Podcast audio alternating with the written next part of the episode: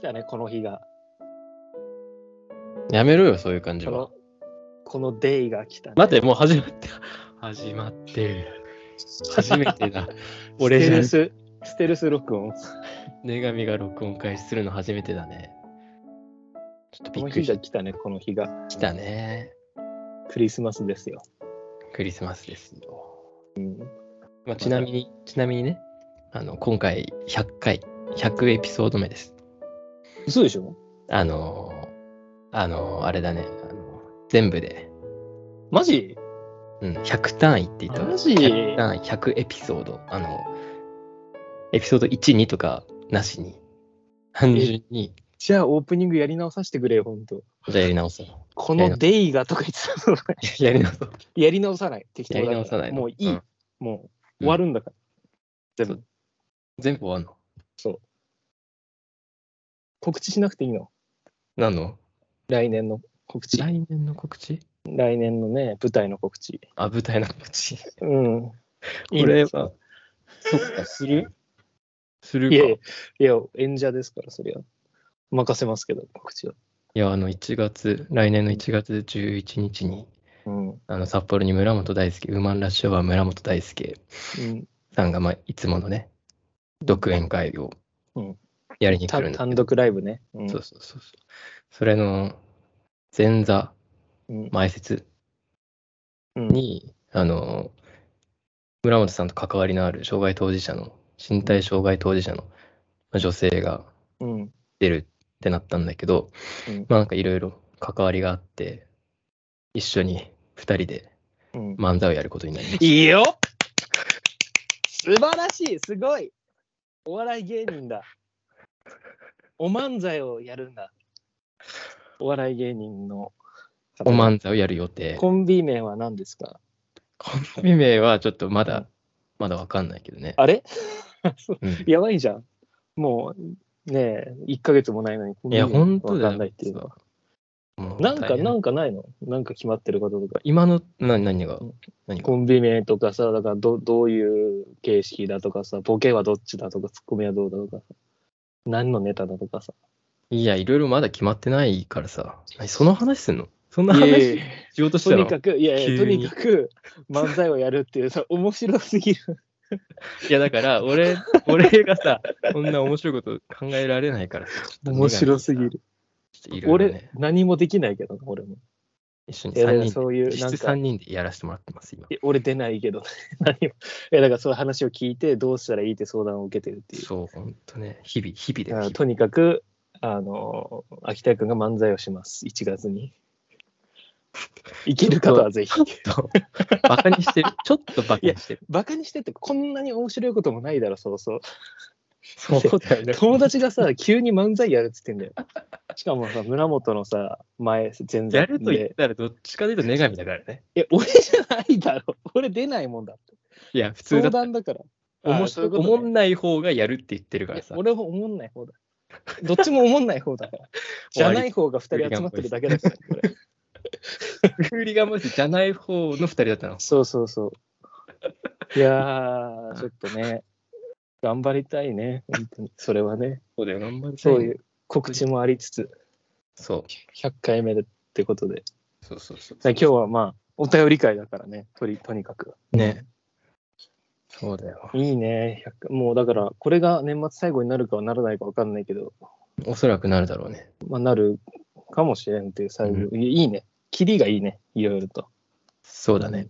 うん。いやまあ、クリスマスなんだよね。ー、そうそうそう、マジでクリスマス感ないわ、俺、今年、本当に群を抜いてないわ。いや、俺も。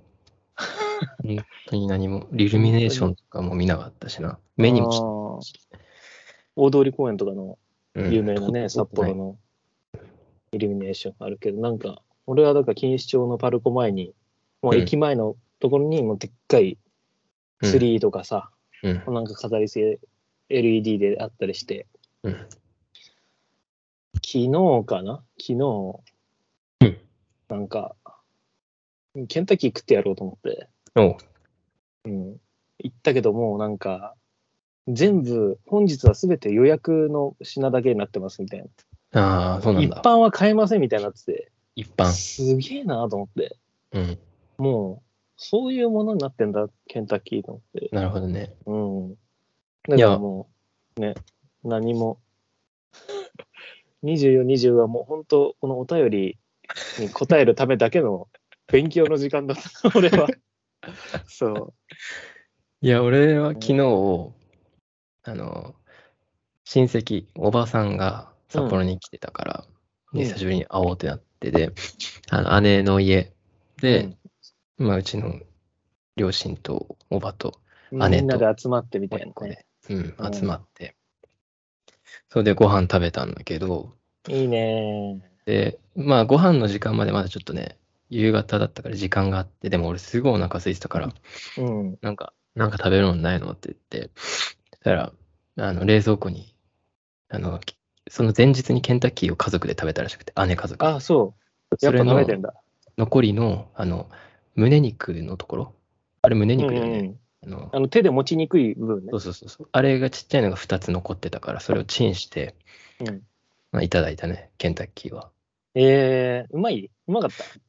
いや、いいや、うま、うま、うまくない だろ。あの、うまくないのケンタッキーのあの、胸肉の部分は、うまくないかうら。まんじゃのあ、そうう。まいのは手、手でしょ手のところでしょいや、そうわかんないけど。え、それ、それもやっぱ予約してんのかないや、どうなんだろうね。すごいな。あれなんか、バケツみたいなのに入ってるやつ。いや、わかんない。ああ、なるほどね。いいね。やっぱみんな、クリスマスしてんだね。うん。うんクリスマスの渋谷とか行ってみたかったけど、いいね。ナンパが一番できない日だしね、多分。そうだ逆ねに。行ってもしょうがない。けど、俺の今ハマってるパーティーちゃんに会えたかもしれないと思うとね。パーティーちゃんという芸人が渋谷にいて、コンドームを配ってたらしいから、えー会いたかったなっていうのはあるけどあの、ちょっと一つ、うん最近うまくいってないことがあって、うんクリスマス関係で。おう。なんか、この間、その1週間前は俺、う歯、歯医者、定期検診にね、行ってきたんだよね。偉いね。そこでで、姉がそこにいるから、うん。うん。で、来いって言われて、うんまあ、そういうのがなかったら、まあ、俺は行かないんだけど、うん。まあ、いるし、行くかっつって行ってるんだけど、たまに。で、うん行って、いろいろ見てもらってる時に、まあ、なんか、姉がさ、あの、ママにクリスマスプレゼントで高いお財布買ったのみたいな感じでうん。何高いお財布って何とか言って、あーいくらの、なんか、どこどこの財布みたいな感じで言ってうんて、で、まあ、それが結構若い子、今若い子の間で、まあ、結構流行ってるようなブランドだったから、うん。で俺もそんなん、そんなさ、おばさんにさ、高くてもね、高い、なんか若い子が好きそうなブランドの財布をおばさんにあげても絶対喜ばないからってうん。言って、で、なんかそういうなんかプレゼントするとき、まず俺に相談して、みたいな感じで、うなん、か言っちゃってたんだよね、俺はその時プ。レゼントアドバイザーだもんね。そうう。ん。なんかお金かけて何かしたいんだったら、まず兄弟に相談してくださいみたいな。自分で勝手に選ばない方がいいよみたいな。うんなんか偉そうに、うんなんか思えば何を言ってんだよって話なんだけど。うん。で、その後ちょっと姉も、あ、そうみたいな感じで機嫌悪くなってさ。うん。その後ちょっと俺の口の中いろいろやっていじられて、ちょっといつもより乱暴だなみたいな感じはあったんだけど、うん。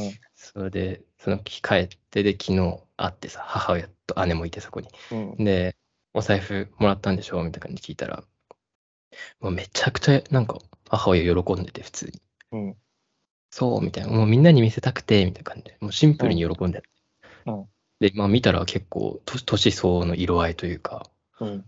そんなブランドブランドしてないし、なんか普通に静かめなお財布、二つ折りの財布うんでさ、なんか俺全部間違ってたなと思って、うんちょっと反省したっていうのがありました。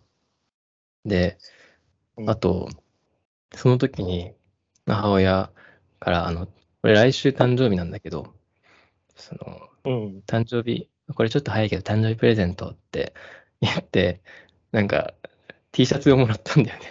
うん。なんかこれいらなかったら、あのそのおじさん、これ誰々にあげるから別にいらなかったら言って、みたいな感じで言われたんだよね。で、俺明らかにそれいらなかったんだよね。うん。で、いや、ちょっとこれは着ないわ、つって返したんだよね。うん。えーとか言われて、でも、いや、でも着ない、寝巻きなら着るかもしれないけど、いや、着ないわ、みたいな感じで言っちゃったりして、うん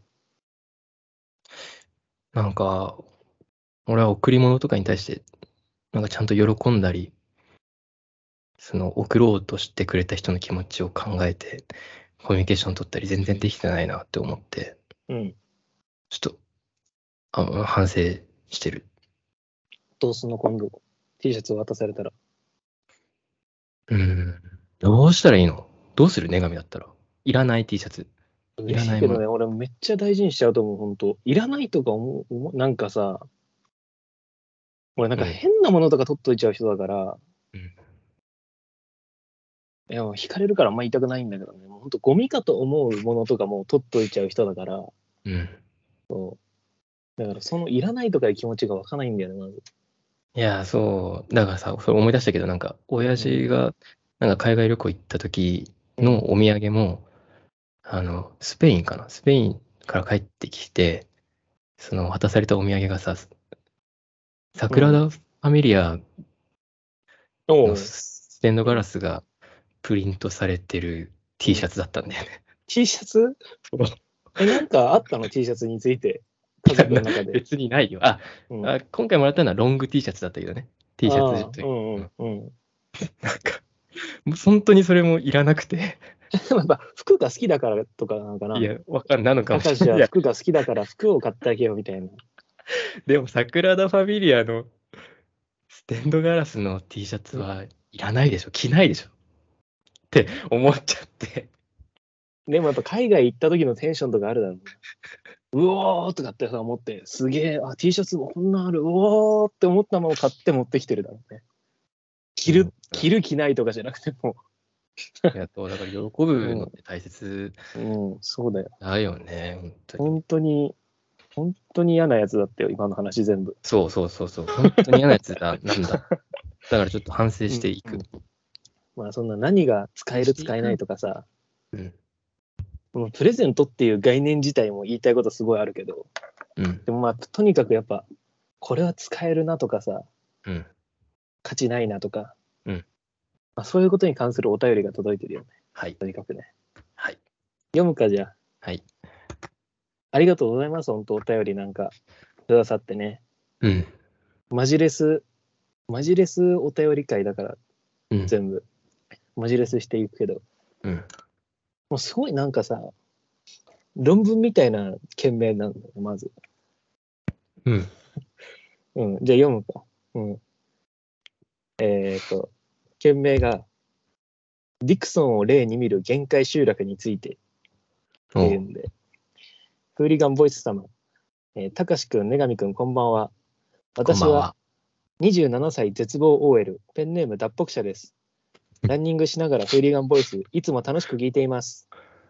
えー突然ですが、お二人は、限界集落についてどう思われますかなくなるべきでしょうか、それとも国が維持するべきでしょうか私はここ数年、ロシアのディクソンという閉鎖都市について調べることが小さな趣味となっています。うん。ディクソンについて概要を説明すると、ディクソンはロシア最北端の町で、冬の平均気温はマイナス40度を下回り、2ヶ月近く白夜が続く地域です。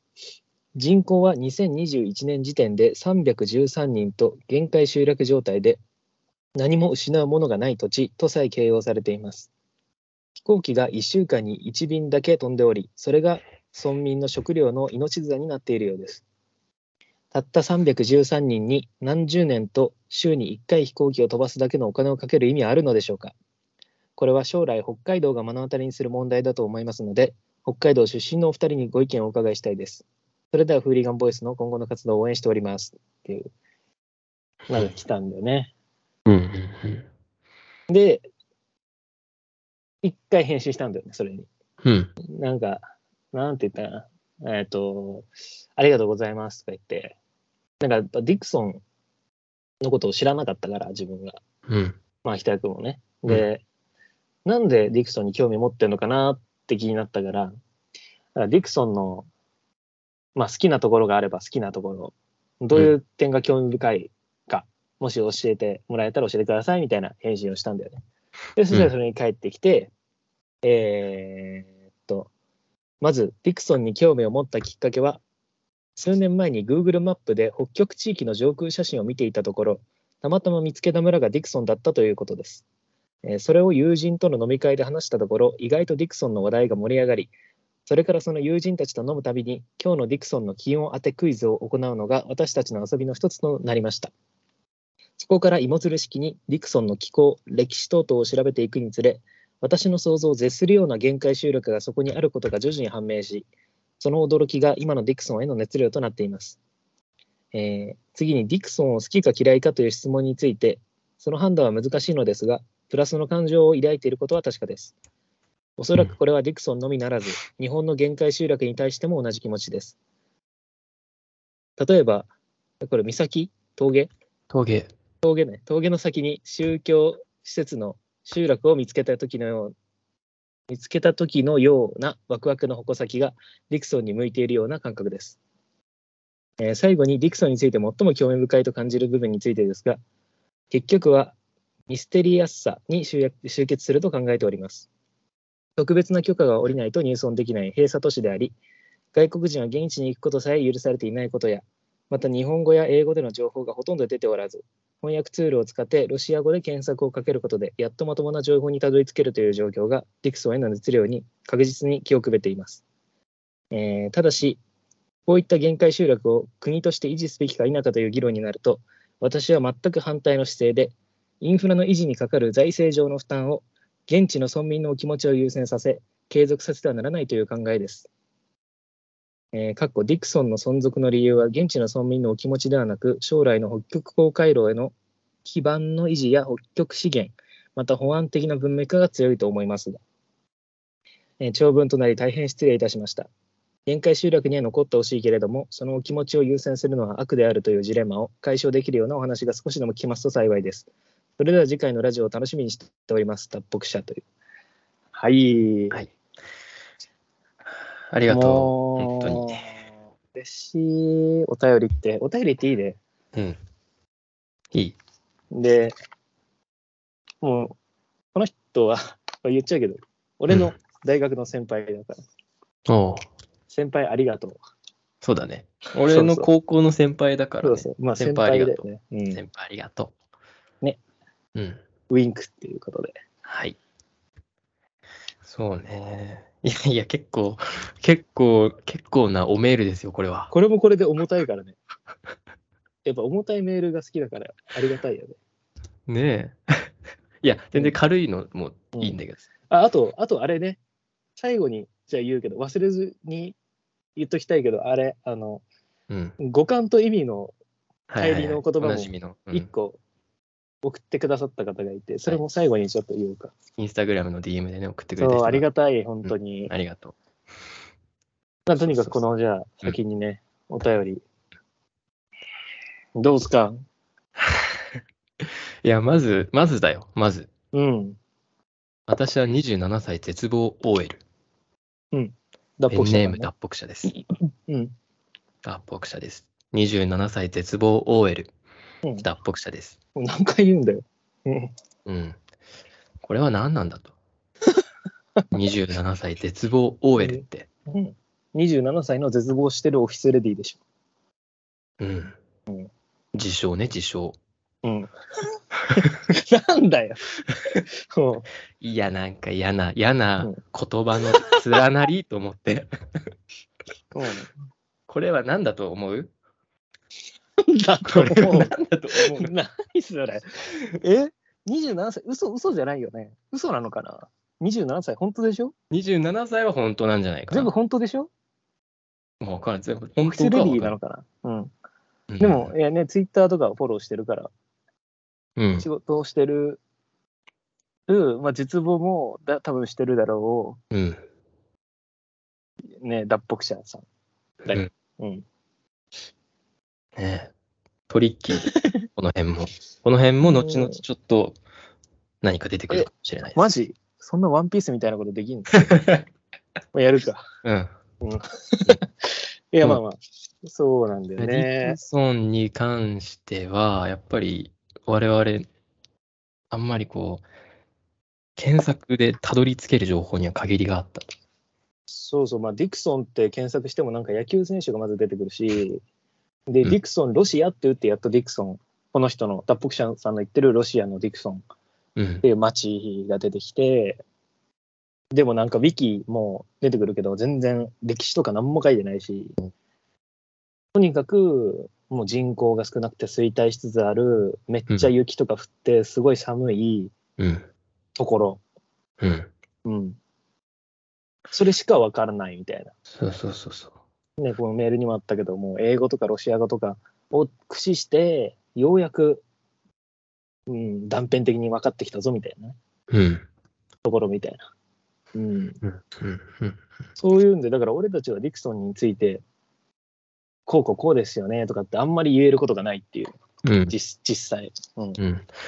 そうそう。だけど、まあ、限界集落についてお二人どう思われますかうん、なんでまあ、そうだよね。だから、何何回目だっけ ?7 月ぐらいに撮ったポッドキャストのやつで、旅行に行った人たちと撮ったやつがあるけど、その時に、だから北海道の夕張市うん。を通ったっていう話をしてて、その夕張は多分北海道で一番有名な衰退してる場所だよね。うん。そうだね。そこを通ったみたいな。だから北海道で言ったら夕張とかの話なのかなって思うけどね。うん。うん。うん。うん。とにかくだから、そういうし、なんか衰退しつつある場所の話として、ちょっと話すことになる。うんそうそうそえーまあ、限界集落っていう言葉う。うんが、まず俺は聞いたことはあっても、うん考えたことはなかったかもしれない。その限界集落っていううん。言葉についてね。だから、どうしたらいいかと思って、やっぱり本屋行って、うん、いい本ないかなと思って、ちょっと検索機にかけてみたりして。うん。うん。うん。で、千曲新書の山下雄介さんっていうんう人が書いてる限界集落の真実で副題「過疎の村は消えるか」っていうね新書を一つ買って、まあ読んでみようと思ってうんそう準備してたんだよね。うん。そうだ、なんかいろいろ、俺も限界集落、そんなに詳しいわけでもないし、なんか地方創生とか、そういう話もま、全く明るくないから、うんなんか情報欲しいと思って、うん俺も同じように図書館行って調べたら、もう限界集落って言ったら、この山下さんの、ね、千曲新書の限界集落の真実が出てくるから、俺もこれ借りて、うんだから2人とも、これはとりあえず、ちょっと目を通したみたいな。うんだから、脱北者さんも、なんかこれ、まあそこそこ良かったから、うん読ん読んだらいいかも。限界集落の真うんうんう実。ん真実って言ってるからね。すごいね。限界集落の真実。うんそう。なんていうのをちょっと読みつつ、いろいろなんか話したりして考えたっていうね。そうそうそうそうそうん。う。これどういう筋で行きたいどういう筋ううーんん。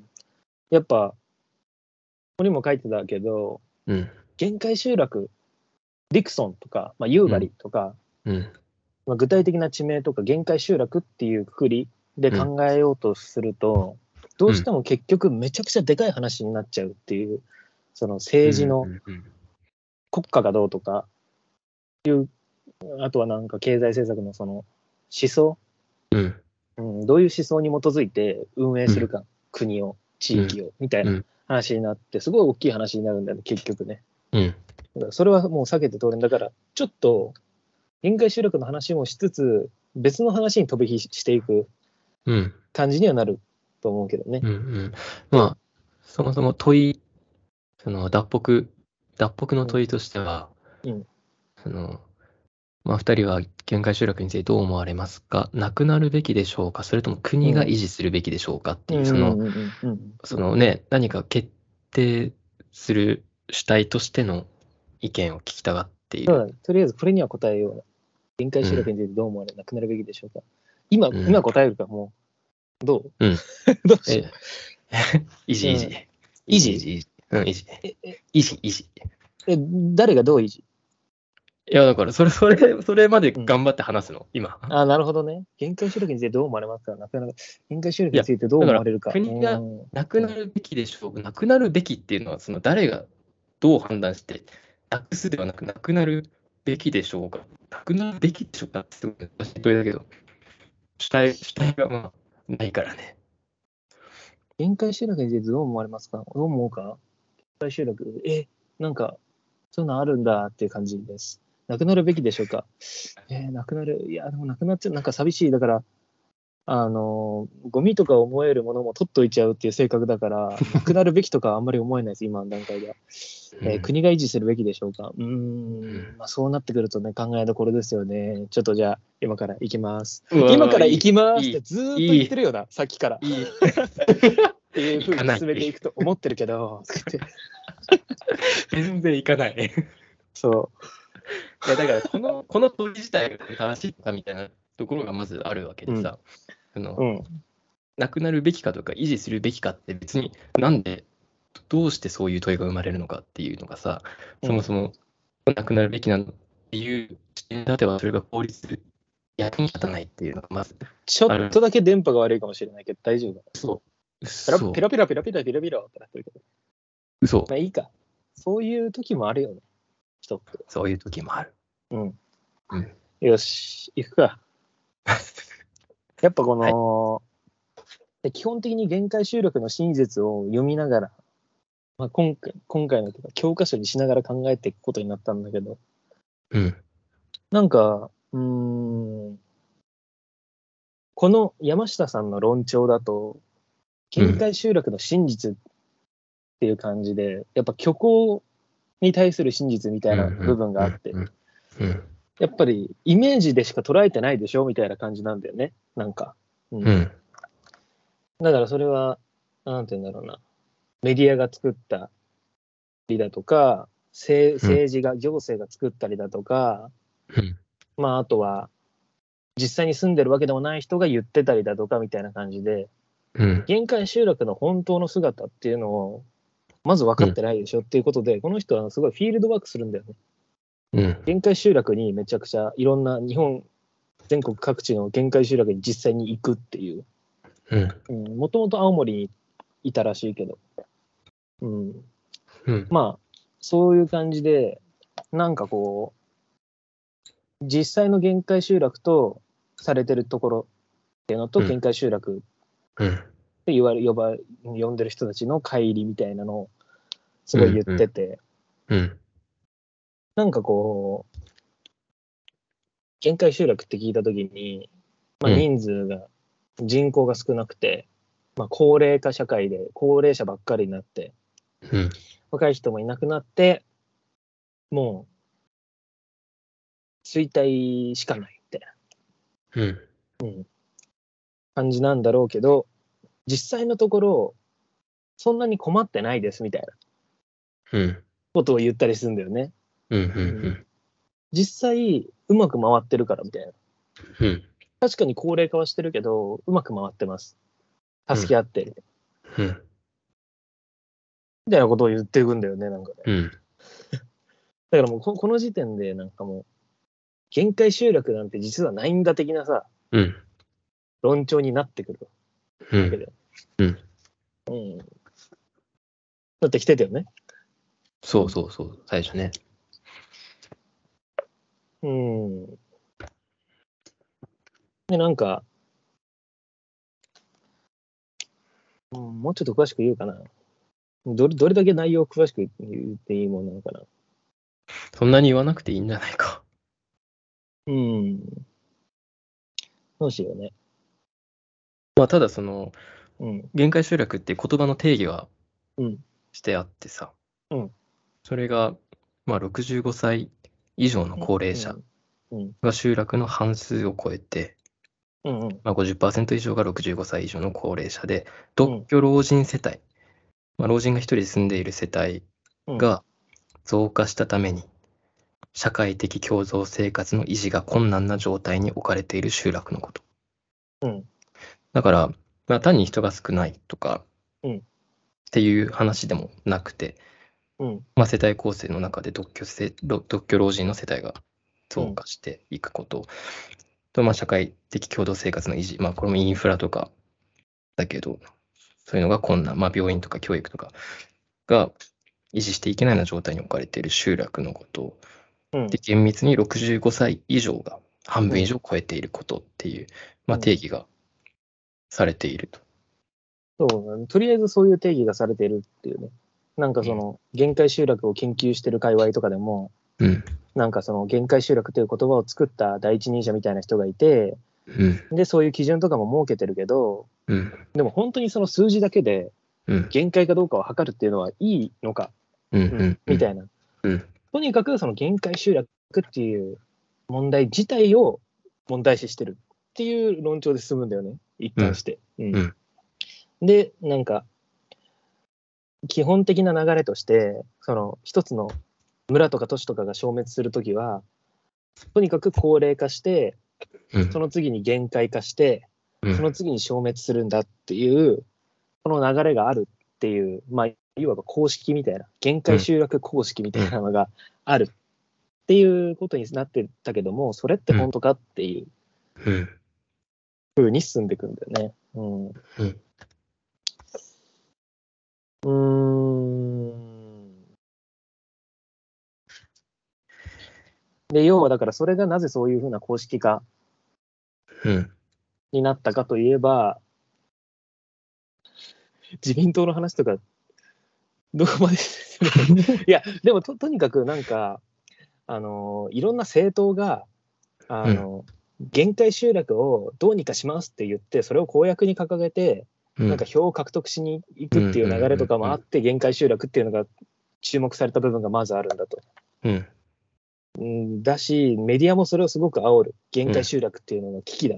で、消滅してます。100何個もみたいな。うん。で、そういうので加熱したけど、限界集落っていうのが。実際、じゃあ見てみると、その100何個消滅したうちの、どれ、うーんと、100万何個消滅したうちのどれ、うん一つとして、うん。高齢化して、限界化してし消滅したっていう公式にのっとったものはなかったみたいな。うん。うん。うん。うん。だから嘘、嘘っていうか、まあ、作られたイメージでしかないっていうことなんで、うん。うん。実際、限界集落が起こるパターンって、あのー開発に伴う集団移転、うん。もうんう。そこに住んでる人は、はい、全部こっち来てくださいっていうふうにやるうん。とか、自然災害、もうねここに住めない、だからあの、福島の原発のうん。うん。やつとか、うん。あれとかによってほとんどが限界集落化するパターンは全部、全部ほぼ全部それうん。みたいなうん感じなんだよね。うん。うん、だから逆に言えば高齢化して人口が減ってちょっとやばいんじゃないっていう状況ってうん。まだ消滅してないんだよねどこも。うん。ずっとそのままあり続けてるんだよね、うん結局。うんんだからとにかく、そこに限界集落的な目線を向けること自体のなんか偽の問題感があるっていう。うん。そうだよね。うーん、これがなんか大体の前半ぐらいかな。うん。うん、どう、どうかな 合ってるいやこれ、この整理で。合ってるんじゃないかな。だからやっぱりイメージ、イメージがさ、先行してる、すごうんい強,、強固なものなんだっていうのは、このメール読んでても、すごい感じるというか、まあ、このうん新書読んで、さらにそのメールの文面読んだら、すごい感じるけど、どういう。うーん、やっぱりその、北海道が目の当たりにする問題だと思いますのでっていうことが、やっぱりこう、さらっと出てくることとかもさ、うんこう新書読んでたらむしろ都心に近い関東とかの関東や関西の都心の近い地域で限界集落問題が先鋭化してるんだみたいなこととかも書かれてたりするうん、し、まあ、北海道北海道この本に出てきてないんだよね。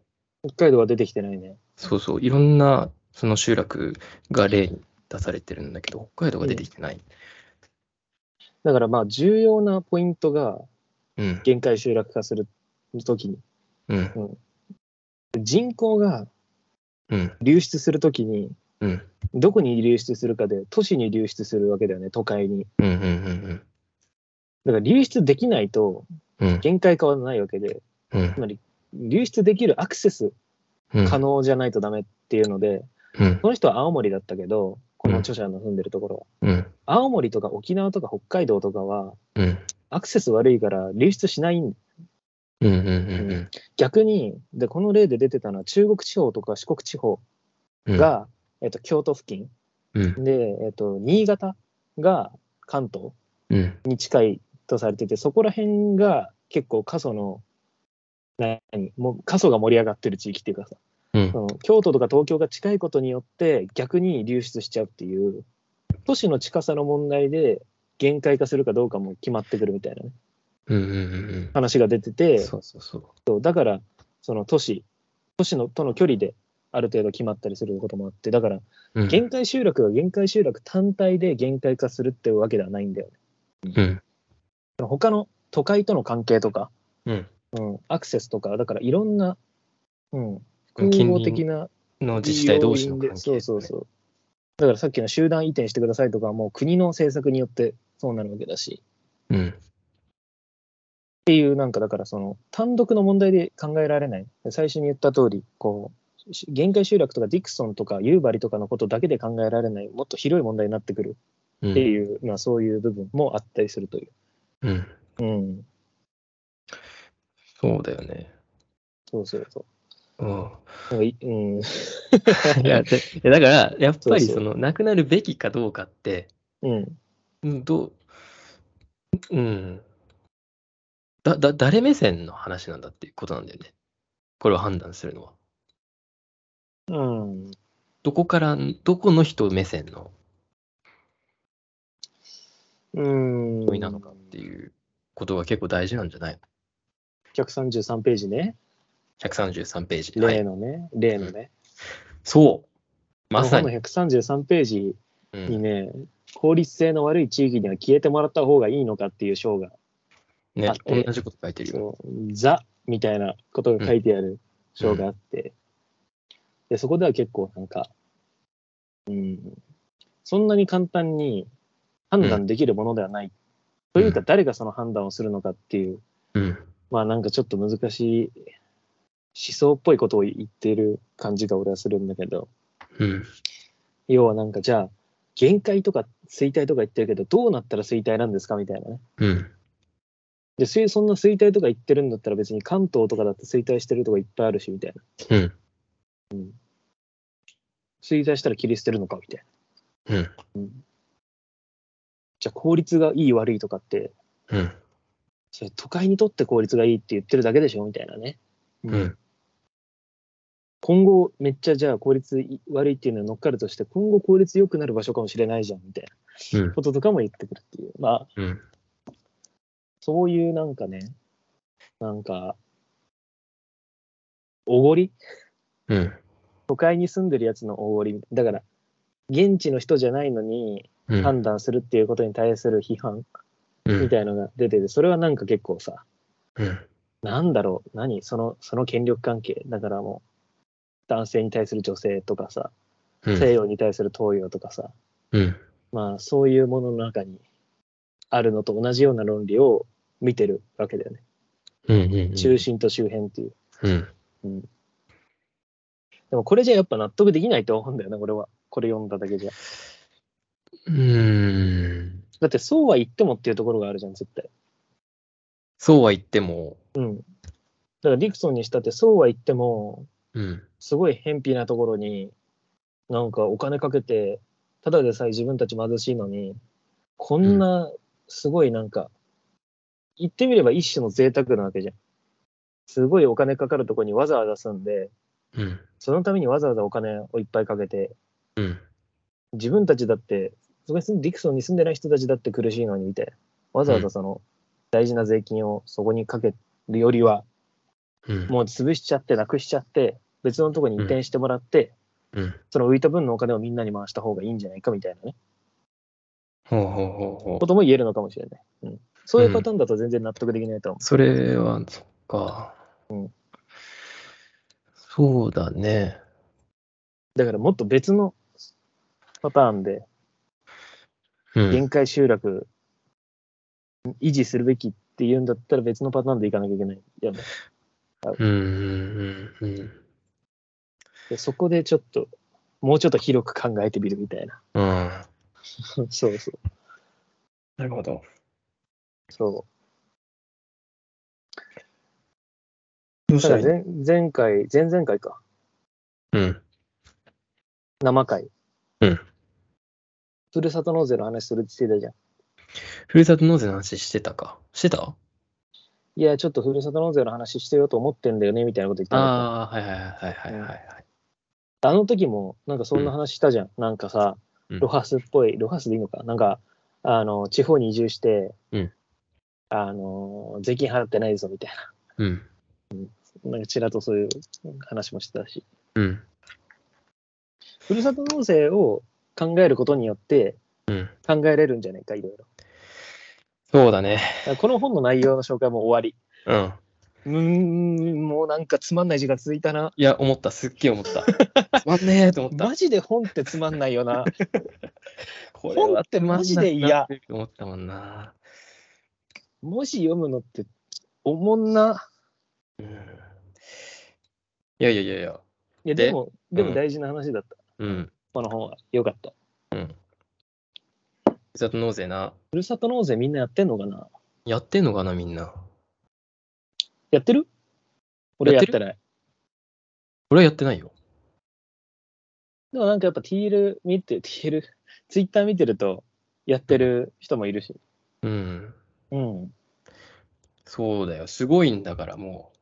ふるさと納税はふ。るさと納税すごいよね。すごいんだ。だやっぱって、昨日ね、姉の家に行ったって言ったけどさ。うん。あの、 その時出たご飯全部ふるさと納税だったっていうのを食べた後にさ、ふるさと納税メニ こュー。れ全部ふるさと納税って言われてさ、うん。元気だね。お姉ちゃん明るい ね。明るいよ。で、 さ、テーブルに、ダイニングテーブルに置いてあるティッシュ、ティッシュ、うんティッシュもふるさと納税とか言ってさ、ふるさと納税にティッシュってあるんだ。まあるんだね。うんそんななんか。うん。いや、だから紙の生産地なんでしょ、きっと。うーん。まず、ふるさと納税ってなんだよ。ふるさと納税ってなんだよ。うん。何なのふるさと納税って。ふるさと納税は、うん。まあやっぱり国民の納税意識っていうものを、やっぱりこう自分事として考えてもらう。税を納めるっていうこと、自分事として捉えてもらう一つのきっかけとしてうんっ。ていう性格もありつ つ、あの何 何いついてこれてるかみんな。 不安になってきた。やいや、不安になってきたぜ。だから私たちの納税うをん私たちで納める場所を決めるっていうことによって、こう初めてこううん。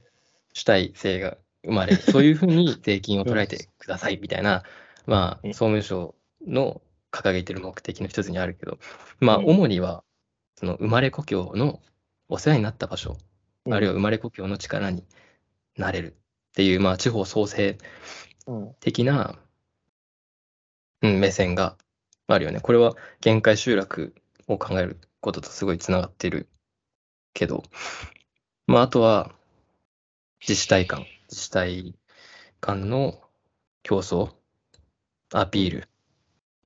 えーまあまあと、とにかく、うん、なんか上京とかしてきたやつが、うん、自分の、まあ、東京の住んでるところに納める税金があって、うん、でもその税金の分をうん、別のところに納めることもできるんだ。例えば、ほ札幌市だったら札幌市、自分の故う郷ん、うん、とか、もう秋田県とか、もう全然違うとこ、日本全国のもう任意のところ、好きなとこに納めれるんだと、住民税を。うん。で、その住民税を納めたら、納めた先の人が、うちのとこに納めてくれてありがとうとか言って、うんカニとかを送ってくれるっていうシステム ですよ、そう、ふるさと納税って。そう、食べ物がもらえるシステム。そうだから、お金を払って、カニをもらうシステムだよね。基本カニだよね、それはね。まあ、とあか、違う、違うか。基本カニ、基本カニ基、本カニ、 9 9割割、9割カニ。 9割カニ。うん。であとの1割が、あの、エステ商品。エステ。うん。と、ティッシュね。。そう、うんエステとティッシュ。そうだから、そういうそう、だから税金払う分を別の自治体に払うと、その自治体からお礼の品が届くっていお礼うの仕品が組みね。。そううん。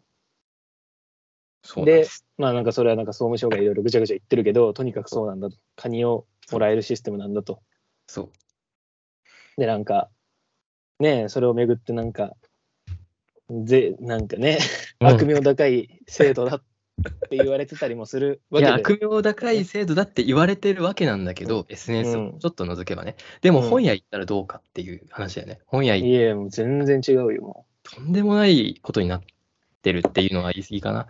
う。いやうん、だからとにかく、一方では、うん。ふるさと納税でうん、得して、うん、美味しくたカニを食べて、イデコとニーサで老後に備えましょうん。うっていうパターンがあって、うんもう一方ではふるさと納税なんて、もう最悪の仕組みで、そういうことをすると、儲けてるやつがどんどん儲けてるうん。だけで社会保障が削れるからやめて、絶対やらないみたいな。うん。このどっちかみたいな、うんになってるわけでしょ。そのイデコとニーサっていうのはあれね、年金がさ、こううんこの先十分にもらえなくなるかもしれないっつって、うん。あの、2000万、老後2000万資金みたいなことがすごい言われて、うん。だから年金もらう以上にこう自分たちそれぞれで投資信託して、老後に備えようみたいなことだよね。うんでまあ、とか、とにかくそのなん、なんていうか、在宅みたいなことうん。の一環と言っていいと思うけど、うん。まあ、節税とかね。うん。でそういうので、賢くお金を、うんまあ、を持っておいたり、うんまあ、賢く生きていく。みたいな、うんまあ、ライフハックみたいな、うん。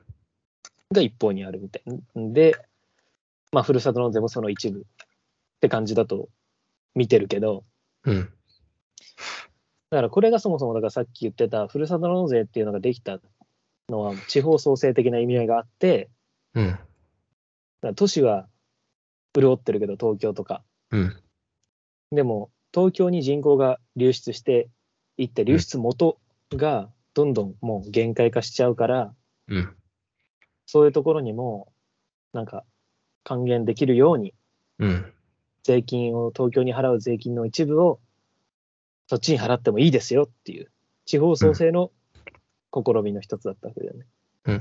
で、なんか結構面白いのがさ、その限界集落っていう言葉が、うんその政治的に、うんこう、もともとあった言葉ではあったんだけど、うんその政治的な理由で異臭化されて、その言葉がすごい、こう、対象に流布した、メディアを通して流布したっていうのをさっき言ってたけどさ、うんそれが2008年のうん話っていうのは本に書いてて、うんで、ふるさと納税が制度として、ね、始まったのも2008年。だから、うすごい同時期なんだよね、この2つ。うんうんそうそうそう。そういうな流れの中でうんうんうん考えられるわけだけど、だから、やっぱ、ふるさと納税とかうん、考えてるとできなくなってくパターンの人間で、俺どっちかっていうと。うん、うん。いなぜや、だからその、まずはだから、税金がうん、自分の住んでるところに納められないと、自分の住んでるところの社会保障費とかに回らなくなり、どんどんサービスが低下していきみたいな、住みにくい街になってく、自分のところがみたいうん。うん、うな。んだ、し、まあ、もっと言うとねうん、最初は返礼品とかなかったわけでしょ、ふるさと納税って。うん、うんうん。うんもうちょっと仕組みのこと言った方がいいのかな。仕組みのこと。だから住民税だよね、とりあえず。うん、住民税で、だから、まあ、所得によって払う住民税とかも変わってくるわけだけど、その住民税のうん一部を、うん、まあ、ふるさと納税として、どっか自分の好きなところに払っていいですよと。うん、で、払ったら、その払われた元のところは、うん、先のところか、先のところは、えっ、と、その中から、うんまた一部を、うんえっ、と、特定の業者、例えば、まあ、カニだったらカニ、うん、米だったら米、うんなんかの器だったら器、お皿、うん。うん。それぞれのところに、その払ってもらったお金の中から一部を渡して、うん。まあ、買うんだよね、うん。その自治体が。うん。で、その買ったものをうん。納めてくれた人に届けるっていうシステムになってるわけだよね。うん。だから、うん。税収が減るんだよね、これをやると。元の自治体がね、いつも納めていた。住民税で納めてるはずのものを、全部ふるさと納税せず、住民税として納めたら、住んでるところに、うんそ。れぜ満額税金で納めるわけで、うん。でもその税金で納める部分を、をうんふるさと納税すると、うん。納税された先で、うん。返礼品を買うお金になるわけだよね、一部は。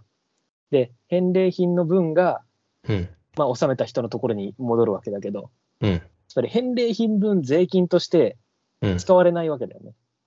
本来使われてたものが食べ物になって、そうそうそう。うん。食べ物を買う分のお金にななるから税収が減るわけでしょ。うん。っていうのだから結局税収減るんじゃないかみたいな。うん。だから社会保障が減ってって。だかうん。ら本来だから、そのまあ基本的人権とかさ、まあなんかいろいろうん図書館とか博物館とかもそう文化的なものもそうだし、うん。道路とかもそうだし、でそういうもののために使われるべきものが使われずに、カニになってお金持ちのところに行くっていう。そうそう、あの、お金持ちのところに行くっていうのは、その、住民税うんが、まあ、所所得によって、うん。まあ、変わるよね。所得が多い人の方うがん住民税が多くなる。で、その住民税の中の何パーセント、まあ、住民税のうち2割はふるさと納税として、自分が住んでいるところじゃない別の自治体に、まあ、寄付することができる。うん。から、その所得が多くなるにつれて、そのふるふるさと納税をできる上限額が、まあ、同じように上がっていく。だかだら、かうんらまあ、累進課税不正うんうんうん累。進課税に対する節税みたいな。そうだね。お金持ちの人からしたら。だかだら、うん例えば2000万円収入、世帯収入があるうん人だったら、大体、その、まあ、ふるさと納税を上限まで寄付した時にね、その、大体10 20万ぐらいの返礼品がうん届くうっんていう、まあ、資産、資産になる。だから、その、ももうちょっと言うと、うん、ふるさと納税自体利用するためには2000円払わなきゃいけないんだよね。そだからう2000円で20万円分の買い物をしてるっていうことになるわけだよね、その時は。う、その場合ね。うんだからこれがもっともっと冬になればなるほど、2000円で40万円分、2000円で100万円分の買い物が実質できちゃうみたいなうん、話になっていくわけだよね。そう。うん。まあ大体、普通の人だったら2000円で数万円とかだったかうん、な。うん。そうだね。まあ、ちょっと多くて10、10、10万とか。いや、 1まあ、万いったら相当富裕層だよ。多分えでも世帯、世帯収入だから、共働きって今多いでしょ。多いけど少ないんじゃないだから、年収は750万、世帯入手750、700万、700万でうん9万円上限でしょ。ふるさと納税できる。えだからそれでうん、 3万円、今2万なんぼでしょ、う得ん、するお金が。うん。うん、だからそれまあ10万いったら相当じゃない、そうだね。うん、その3倍以上。うん、いやー、だから、とにかくまあそういうこととかあるわけじゃん、ふるさと納税すると。そうだね。うん。まあ考えてるのか考えてないのか分かんないけど、ふるさと納税するときにね、うん、そういう人たちが。とにかうく、返礼品って最初はなかったけど、そういう返礼品みたいなものができて、うん、返礼品代みたいなのもかかるようになり、うん、今度は返礼品競争みたいになっていき、うん、そのふるさと納税してもらうために自治体ごとが、うんそ、のより良い返礼品を送るんだみたいなうん、うん風になっていくと。うんこうなんか自治体の、なんていうんだ、起業家みたいなのが。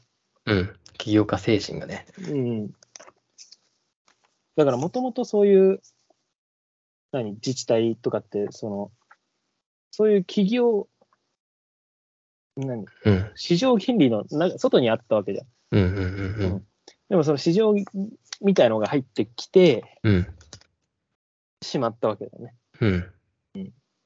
だからよくあるふるさと納税批判への批判としては、うん。その、いや、じゃあだったらあなたの自治体が、その、もらえないんだったら、もっと頑張ってくださいよ。もらえる。るように。寄付金をもらえるようにもっと頑張ってくださいよ、みたいなことは結構言われているらしうん。い。自治体運営から自治体経営へみたいな言われるやつ、うん。うね。ん。だだから、でもそもそもそうやって頑張れないとこうろん。に対するそうそうそうそう。地方創生的なものだったわけだよね。うんうんまあまあまあ、だからその趣旨がどんどんずれていくんだと、とにかく。うん。うん。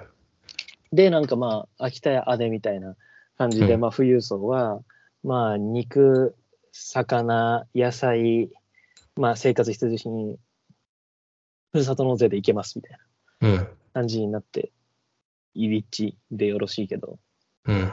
みたいなね、そまあ、ことなわけだよね。う。うん。そうねまあでもなんかこう一つすごいお面白いというか、これは言っ俺は知って、あ、そうなんだと思ったけど、普通にこれは、あの、税制じゃないんだっていうことがん、まず言われてて。まあ、その寄付金制度なんですっていう話をしててさ、まあ税、税っていうのはそもそもどういうものかっていう話もそこでしてたけど、うんあの、そこでしてたっていう貿易あ、ごめん、あの、 私は、あの、ふるさと納税のことをあんまり最近、最近興味持っていろいろ喋ってたから、うんなんかいいのないかなと思って、あのージャーナリストの神保さんと宮台真司がやってるビデオニュースオンデマンドだっけ、うんあれのビデオとかを見て、 うん、偉いな。なるど。ほど、なるほどってやってたんですけど、クリスマスにね。いや、うん、そう。そうです。今クリスマスだよ。うん、 そう。それで今クリスマスだよ。なんだよ、もう。ふるさと納税の上限額とか言って。うん。ちょっと、待って。いやいやいやまあいや、いい、いい、フーリガンボイスだよ。うん。うんそう、それで、まあ、税っていうのは、そもそも、どういう制度設計かって言ったら、応益負担っていう原則原理があるんだっていう、その、うん自分たちが何か利益を得ているものに対して、うん。それに対して支払うっていうのが税の、うん。まあ、原理原則としてあると。でも、ふるさと納税っていうのは、まあ、全くそう、そうではなくなっていく。だから、税とは言えなくて、寄付金っていう制度の中でやっているっていうような話はしてた。だから、ふるさと納税っていう名前からして、ちょっとおかしいですよね、みたいな話はね、されてた。でもやっぱ結局言葉遊びみたいなことになっちゃうわけだ。だから実際はだから税金の分なわけだよね。だから。そうん。う、そう。うん、まあ、でだも、からこれ、これをなんでこの話を出したかというと、うん、だから、ふるさと納税とかイデコニーサとかの、まあ、在宅、賢さみたいな、ライフハック的な、うん、ものうん。から限界集落とか考えられないかなと思ったんだよね。うん、このうん、ライフハック的なことから、うん、この現代の賢さみたいなところから。うん、うん、やっぱ今、基本、ふるさと納税とかに詳しくて、ちゃんと活用してる人って多分頭いいと思うんだよね、俺は。うん、お金の計算できるし、制度を調べてちゃんと使えるっていうのは結構頭良くないとできないと思うわけ。うん、だからなんか、このビジネスパーソンの結構頑張る人とかはうん、詳しいと思うんだよね。そうだね。うん。んだからそういう人たちとかは割と使うと思うの。うん、うん。なんかちゃんと、なんか自分のスキルアップとかを考えて勉強できる人。うん、うん、だからそういう人にとっての限界集落ってうんどうかなとかね、思うわけ。うん、うん、うん。それでやっぱなんか、うーん、今の現代の賢さみたいなのってやっぱ、すごいやっぱ、今日、明日ぐらいまでの目先うん、の利益をいかに確保するかみたいなところに、すごい集まってるなと思うわけ。うん。どうどうどう思いや、そうだと思うよ。う、うん、うん。だからそれ、だからそういうふうに考えたときに限界集落なんて、今、この時点で何も利益出してないわけじゃん。う。もうん負け組だよ。うんで、老人ばっかだし、うん。みたいな。うん。だからめっちゃ相性悪いっていうかさ、そういう人たちと。うん。う。うんんだから一方で、うん、だからこの論理自体をうん。もうちょっと考えることができれば、限界集落も違う風に見えてくるんじゃないかと思う。つうまり今ん。日明日の利益のため、利益を考えるとか、うふるん。さと納税、イデコにさして、お金を増やして安全に行くようにするということをなぜしているのかとか、う。うんんうん。う。うんん、そういう話になってくるなと思った。うん。うんそう、そうだね。うんそうだね。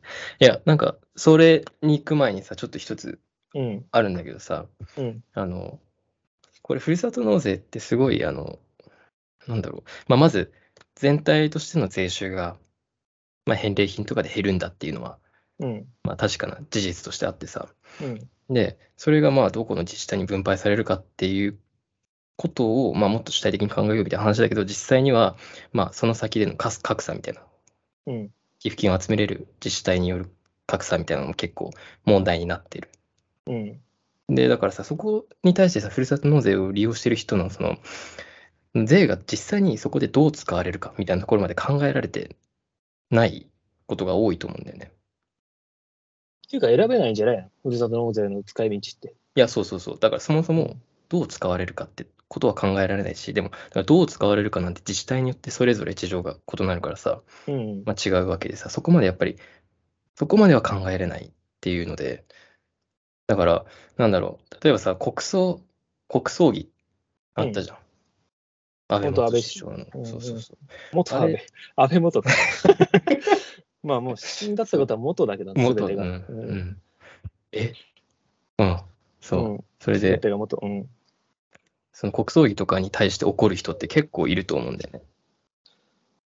うん。なんかそれなんで起こってるのかって言ったらさ、その私たちの税金が私たちの民主的な意思決定によって使われてないっていうことに対して起こってるわけじゃん。だうん。からそれって同じ論理でふるさと納税を批判できると思うんだよね。私たちの税金、納めた税金が私たちの民主的な意思決定によって使われていない。っていうのってふるさと納税を取り巻く事実の中でさ、ふるさと納税に限らず納税自体っていう話になる。うんうん。だから、国葬儀を批判している人は、ふるさと納税も批判できるよなっていうのをちょっと考えてました。え、なんかでもナショナリズムとか安倍晋三ってやっぱさ、でかいからさ、うん。もっといろんな文脈ありそうじゃないいいや、もっといろんな文脈があると思うけど、よりによって安倍晋三ですかみたいなさ、うん。まあいいや。うん。まあいいや、まあいいや。とにかく、まあとにかく、うん。うん。だから今の賢さみたいなことを考えたいなと思った。はい。で役に立つとか、だからそういう話、役に立つってなんだよとか、うん。じゃあ限界集落役に立たないとかって言ったときに、じゃあ役に立つってなんだよってことになるならざるを得ない。うん。しうんでね、やっぱ大学とかも人文系の学部とかにいると、うんこれ役に立つのとかね、就活不利になるよみたいなさ、うことばっかりなわけ。で、法学部に行くか、文系は法学部、理系は医学部みたいん。な、うん、感じになってるわけじゃん。うん。でも、もっとなんか教養主義みたいなものがあった時代ってさ、うん。文系の花形ってやっぱ文学部だったわけで、うんそっからもだいぶ変わっちゃったわけだけど、うん。うん、なんでそういうのが可能だったのかなとかさ、うん。なんで今は逆にできないのかなみたいな。ううんん役に立つか。役に立つ。厄介だな、役に立つって。うん。教養の話を、教養の話。うん。やっぱ教養のこと考える。教養は役に立つのか。うん。だから最近もこれ、だから、教養のツイートを見て、秋田区の話したからだけど、うん。なんだっけ。教養が、うん。なんだっけ、えっ、と、教養があるってことはどういうことかみたいうん。な。うん。で、教養があるっていうのは、えっ、と、元ネタがわかることだよみたいなうん。話をしてうんるツイートがあったんだよね。うん。で、えっ、と、鬼滅の刃、どうだろうこうだろうみたいな。うん。結局なんかそういうなんかアニメの元ネタがわかるとか、うん。あーオマージュがわかるとか、うん。そういうことで教養があるっていうのは、うん。だから難しい本を読んでるっていうのも、まあ、そういう元ネタがわかるみたいな、引用元がわかるみたいなうん。面白さがあるっていうことなんですよ、みたいな。うんツイートが、まあなんか賛否ありみたいな感じ。うん。で、だからやっぱ教養を考えるっていうのは、賢さを考えるっていうことで、賢さを考えるっていうのは、ふるさと納税を考えるってことだから、今は。うだかん。うん。らそこを、まだかん教養を考えれたら、限界集落のことを考えれるんじゃないかっていうことで今言ってるけ ど、そう。だうん。うん。うん。から、どう思うそれ。どう思ううん。だから、その今の教養に関するツイートもそうだし、あの、うん要は、ファスト教養的なもうのんを念頭に入れてるわけでしょ。うーん、どうだろう、わかんないけど、まあ、ファスト教養っていう新書が出たけどね、うん。集英社新書で、うん。 10分で答えが欲しい人たちっていう。ね、あの、美術、ビジネスパーソンのためのうん西洋美術みたいなそうそうそう、俺、のもある今わ手けでしょ。元にあるけどさ、ファスト教養。おううん。ファスト教養ってさ、だから要は、永田敦彦とかさ、オリラジの、うん。まあ、ひろゆきとかホリエモンとか、まあ、令和の虎とかね、今だったら、うん。うんあとは、なんだろう、なんだろう、何岡田あの敏夫とは違うの。あ岡田敏夫、俺あんまりちょっと、なかなかちょっと複雑だからな。なんか、岡田要敏夫は、あの、YouTube のファス、あの、何、ショート動画とかで、うんうん、岡田敏夫の解説でしょ、うんアニメとかの。うん。岡田敏夫もなかなかなんか、ちょっと難しいから、今なんか言えることねえや、俺。 岡田敏夫に。うん。オタキングね。うん。まあ、と、とにかくでもなんか、あとあれ、あのさ、ライオンのさ、あのーキャラのさ、お金の大学みたいなのあるじゃん。知らないえ、わ見たことラないイオンライオンライオンっぽいキャラの、俺がちょっと感じる。な今調べよう。なんか YouTube のさ、とにかくなんか大学とかって付けたがるけどさ、なんなん、うん。なんかお金の、なんか有名なさ、アカウントがあるんだよ。お金の大学。なんかパンダみたいなやつかな。あ、両、両学長。両学長、リベラルアーツ大学っていう。両122万人。両、両は両津勘吉の両。もう、あっちゃんともコラボしてる。お金の大学っていう本を出してる。一生お金に困らない5つの力。うん。うんこれで、それこそ NISA とかさ、うん。もうやってるし、へえ多分ふるさと納税とかもやってんじゃないかな。調べてみよう。ふるさと納税。 うん。ああったあった、ふるさと納税の仕組みとやり方、うん中毒性あり、一度やったらやめられないふるさと納税、超節約ふるさと納税、う。うんん一生役立つ住民税の長期本とかね、まあそういうなんかお金系の、まあだから知識のことを大学とか、リベラルアーチとかって呼んでるわけだけうん、ど、すごいな。まあだからそういうさ、まあ、だから現代の教養知識みたいなうん。一面があるっていうのは、そういうこういうことで、うん。あの、まあだから今はそういうなんかすぐ稼げるとか、今役に立つっていうことを教養って呼ばれてるわけだよね。うん。うん。うん。で、だからそのツイートが、なんか騒がれてたのは、まあ、教養っていうのは元ネタが分かることだっていう、まあ、それこそちょっと、まあ、だからショート動画の岡田敏夫みたいなことうんかと思うけど、うん。それはまたちょっとお金の大学とは違った意味でだとそうだね思うけど、うん。だから、えっと、だからそれに対して、いやいや、教養っていうのは、そういう簡単なもんじゃなくて、元ネタ探しみたいなことじゃなくて、もっと人格の投野みたいな。人格の塔や。そうそう、精神のもう、養う営みで、みたいなね。うん。うんまあなんかちゃんとこう勉強してる人たち、みたいなさ、うん。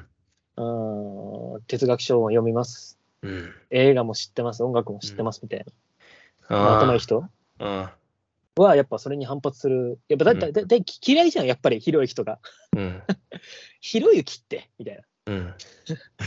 な、うん、感じだから、まあそのマインドでやっぱ言うわけだよね。うん。教養ってそういうことじゃないから、みたいな。うん。もっと、何じゃあ、何教養書って何なんだ教養書。うーん、なんだろう。関東。うん関東を読みなさいみたいなことかな。わかんないけど、俺教養ないから。うん。まあ、だからそういう、もう硬派なさ、うんもう古典うんとか、もう音楽もさ、そうだし、なん何もかなんも。か世界、世界文学全集みたいな。まあ、それはもう本当に教養主義の時代のね。 俺昨日バカにされたもんな、なんか。何、誰にだよ。なんかね、なんかお姉ちゃオんねーオーヘンリーっていうさ、うん。作家いるでしょ。なんかその人の書いた物語の、をなんか話をしてて、こういう話があってみたいな。こんな家庭なんですいや、ごいなねんか、そうそう、だからその話をされたときに、え、何その話みたいな。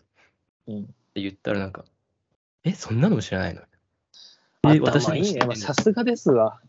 いや、それ、それをだから、それを、あの、バ無カ理だなわ、。そんな環境で姉が俺入れないわ。潰されちゃうわ、俺。いや、みんなアホプチよ、ンマジで。みんなアホ。みんなアホなのに、そういうなんか、え、そんなのも知らないのみたいなこと言われるわけ。やれやれって。それで、え、村上急に。ん村上春樹いたじゃん、今。一 瞬。やれやれとか言って。まあいいや。でもとにかく、だからそういうなんか対立があるわけだよね。まあ一方で、ファスト教養的なものとか、うん元ネタ探し的なライトな教養みたいのがあって、一方で、いやいや、そんなんじゃねえからみたいな。もう、うん古典、硬派でいきましょうよみたいなうん。だからこれをちょっと考えたいなと思って。うん。だから実際そういうなんか、うーん、どうだろう、そんなにだからさっきのそのお金の大学みたいなところと、うん。今のツイートはそんなに重なる部分はないと思うけど、うん綺麗にはね。うんでもだからその、硬派な古典をちゃんと読めっていう批判がうん。機能するかどうかって怪しいなと思うわけ。そういうファスト教養みたいな人たちに、うんうん映画とか2倍速で見ますみたいなこと言ってる人に、うん。いやいやいや、そんなんで味わい尽くせないから、そういうことじゃないから、楽しむっていうのは、うんみたいなことを言っても、多分聞いてくれないし、うん。もうちょっとなんか一歩踏み込んでさ、資本主義を考えるみたいなことじゃん、それって。うん。なんか、ファスト教養を考えるってことは。うん。だから資本主義を批判しなきゃいけないっていうふうになってくるじゃん。うん。うん。うん。本当にやるためには。うん。ってなると、やっぱり古典を読めって言ってんのもやっぱダメで、うん。要は古典を読めっていうこと自体が、ある種資本主義の論理にのっとってることになっちゃうからで、どういうふうにそれはやっぱりこの、うーん。まあ、だから、ファスト教養で今使える、今役に立つお金を稼げることを学びましょうっていう態度は、めっちゃ資本主義感があるわけで、うんこれは分かりやすい。うん。もう稼ぐ、稼ぐために全てやるみたいな。うん。お金貯めるみたいな。で、次役に立つこと変わったら次の役に立つことをシフトするみたいなね。うん。うん。これはわかる。うん。で、一方でじゃあ古典を読むとか、本当の教養を考えるとか、精神を養うみたいなことが、なんで資本主義かっていうことの話になると、やっぱりそれもなんか、古典を読みましょうっていうメッセージ自体が、うんもう一つのなんか経済圏を作りましょうっていうメッセージになってると思う思うんだよね、俺はね。うん。こう出版社と共同して 何か。うん。うん、例えば最近もさ、まあ、人文大賞、紀の国やうん。発表されたけど、もう1位、高島凛だったらビビったんだけど、ね。人の中の大きさすごいよね。なんでと思ったら俺2、3年前は全然別にそんなんじゃなかったのに と思って。うん。なんか、買ったんでしょ秋田君も。言うなっそんてな。から放棄。なんでだよ。別にいいだろ言ったって。なんでだよ。恥ずかしいことみたいになってる。恥ずかしいよ。いやだからまあ、それを言いたいんだけどさ、俺は。うん。だから、まあ、うわい高島凛、うんアナーカフェミニストだけど、だからどこまで分かられてんだろうとか思うわけ。1位になったはいいんだけど、うんアナーキーもフェミニズムも大して分かってない、まあ、アナーカフェミニズムも分かってない、うんそもそもアナーカフェミニストって言ってんだけどさ、自分で高島凛は。うん。で、布団の中から放棄せよって、放棄っていうのもなんかこう革命の言葉なわけで、うん資本主義批判をするフェミニストなわけだよ、とりあえずは。で、うんアナーキーだから、まあ、そういう自由とかにもうん目配せしつつみたいな。うん。そういうのを別に分かってなくても、買われてるから1位になるわけじゃん。うん。とか、あとはなんだろう、千葉雅也の現代思想入門うん。とかもめっちゃ売れたと思うけど、ん思想書の割に。あれも出た時さ、うん。まあ、千葉雅也が哲学書の入門書を書いたっていうこと自体すごいなんか面白い、それ自体面白いことなんだけど、うん。なんかその勢いに乗っかるように、その、なんかつ次の月か、その月か分かんなかったけど、まあもっと後かもしれないけど、文学界でさ、入門書特集みたいなのが組まれて、うん雑誌の文学会ね。うん。で、入門書、入門みたいなことがさ、一個こうトレンドになるみたいな。うん。現代思想入門が出たから入門っていうトレンドを作るみたいな。うん私、他の、なんだろう、文芸春秋かなんかで、浅田明と千葉雅也の対談みたいなのが組まれたりとか、うん。まあ、構造と力からの現代思想入門だけど。うん。だからもうなんかすごいさ、今言ってることとかも、マジで分かんない人分かんないと思う。高島凛、うん布。団、アナーキーみたいな、うん。千葉雅也みたいになってると思うけど、うん。通じるとこではめっちゃ通じるわけじゃん。うん。浅田明とか言っても。うだん。からこの現象自体がさ、すごいさ、そういう通じる人たちっていう、何集団を作ることによって、その人たち向けに広告打てばさ、ちゃんと、あのー盛り上げてくれて、うん。 あの売れるようになってるっていうかね、うん。うん、で高島凛はその成功したバージョンというかさ、うんもっと広くにその熱が伝わってるっていうかうね、ん。だから出版社のその広告的な要素がすごいあるわけじゃん教養っていうことを言うとき、うん。うん、難しい本を読めるっていうこと自体のうん。資本主義的な動機うん。どんどんどんどん難しい本読んでくださいどんどん買ってください、うんこれ分かんないとダメですよみたいなうん。だから、単にファスト教養に対して教養がある方を目指そうって言ってしまうと、うんファスト教養が資本主義に迎合しようとする同じ論理で批判したつもりになってしまう。どうだどっちも資本主義に乗っちゃうんだよね。うん。ファスト教養もガチ教養も。うんだからそこから抜け出さないといけないうん。わけじゃん。うん。だからうん。うん。それを、それをどうするかなんだよね。うん。だから、ここでふるさと納税とかに戻ってきたいけど、うん。ふるさと納税に対して、いや、ちゃんと勉強してくださいとかさ、うん。あの、そういう税っていうのはね、みたいなこうん。と言っても多分、あんまりわからない。うん。そしたらいいと思う。うん、どうしたら、どうしたらいいんだろうね。いやなんか文化資本の格差とかそういう話するのかなと思ったけど、そうではないんだね。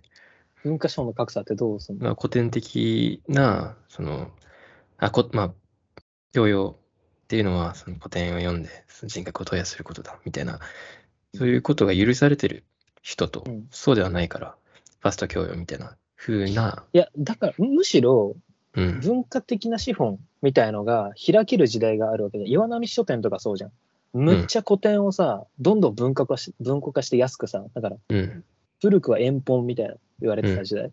うんだから、すごい安く知識が、大衆を啓蒙するっていう意図でさ、出版社とさ、知識人がさ、うん、競合して、うん、どんどんどんどん頭いい本を安く手に入るようにって、みんなが賢くなれるようにっていううん、ためにやってきたものがうん、逆にさ、いやそれがなんか行き過ぎて、うん、こう、どんどんどんどん頭いいのを買え、みたいな風になったのが、今言ってた話で、うん、うん、だからむしろ文化資本を平等にするために、どんどん買え、みたいな話になって、だから全集とか買うとかもそうだし、うん、うん一家に一冊、一冊っていうか、一個全集をみたいなね。うん、とかもそうだし、だから、そうじゃなくて、んそれだと資本主義批判できてないから、うん、だから、その、ふるさと納税することが賢い、ファスト教養があることが賢いっていうのも、いやいや、ファストじゃなくて、もっとコストのかかる教養でしょっていうのもダメ。うん、うん。うんうーんとなると、どうすればいいかみたいな。難しいね。どうすればいいと思うーん。え、だからもう、その、ファスト教養とかについてうん、めちゃくちゃコストかけて考えるとか。う、いや、もうだからコストもかけられたくないわけだよね。だからコストパフォーマンスを良くしたいから、そもそも考えるとかやんないわけで。うん。だから、まあここ、今の時点でまた限界集力の話に戻ると、うん。ファスト教養的なコスパ的な意味で限界集力を見ると、うん。だからいつ資本主義の論理が何が役に立つものになるか変わるか分かんないから、うん。そんなに簡単に切り捨てられるものではないよね。限界集落。資本、なんか、その現代の賢さ的な論理にのっとったところで、うん。限界集落を切り捨てるっていう判断が、いつ、んどのように稼げるものになるか、稼げなくなるか分かんないかうんら、この時点ではもうちょっと厳しいみたいな、切り捨てるの。うん。長期、中長期的に見てみて。うん。うん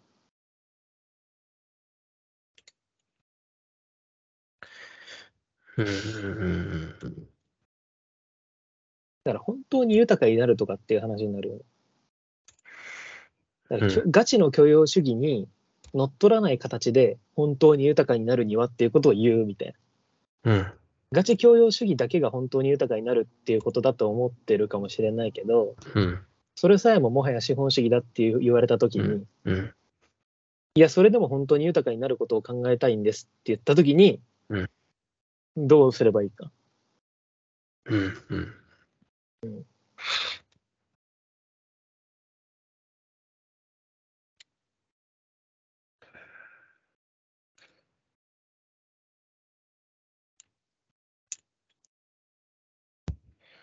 どうすればいいと。ね、それはもう今後やっていくしかないよね、なんとかね。うん。うん、人の欲望を動かすのって難しいなっていう。うん。欲望が変わればいいと思うんだけどね。何をしたいとか、何を欲しいと思うかとか。うん。なんかファッションみたいな感じだね、今。うん。次から次へと流行が変わって、それを変わったら、それに合わせるためにいち早く流行をつかむ、うつかんんで買う人みたいな。うん。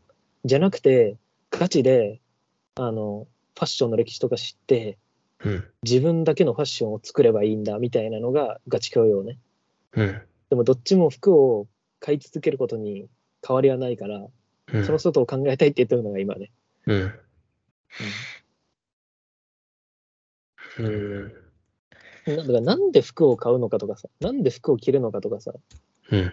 なんで流行に乗ろうとするのかとみたいな、なんかその欲望の部分を考えないことには、何もわからないっていうかね。うん。いや、そう、だから、ただ、その、この間、前々回の、あの、うん生収録の時にもさ、その、うん。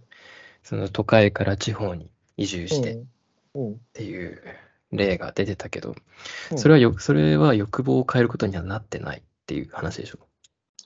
そうだね。いや、だから俺もこの話、だから地方とかを考えるときに、地方と都市とかを考えるときに、うん。地方と都市移住とかを聞いたら、うん。あの、反射的に池田隼人が 出てくるんだ、俺の頭の中。うん。池田隼人、池隼ね、ブロガーの。うん。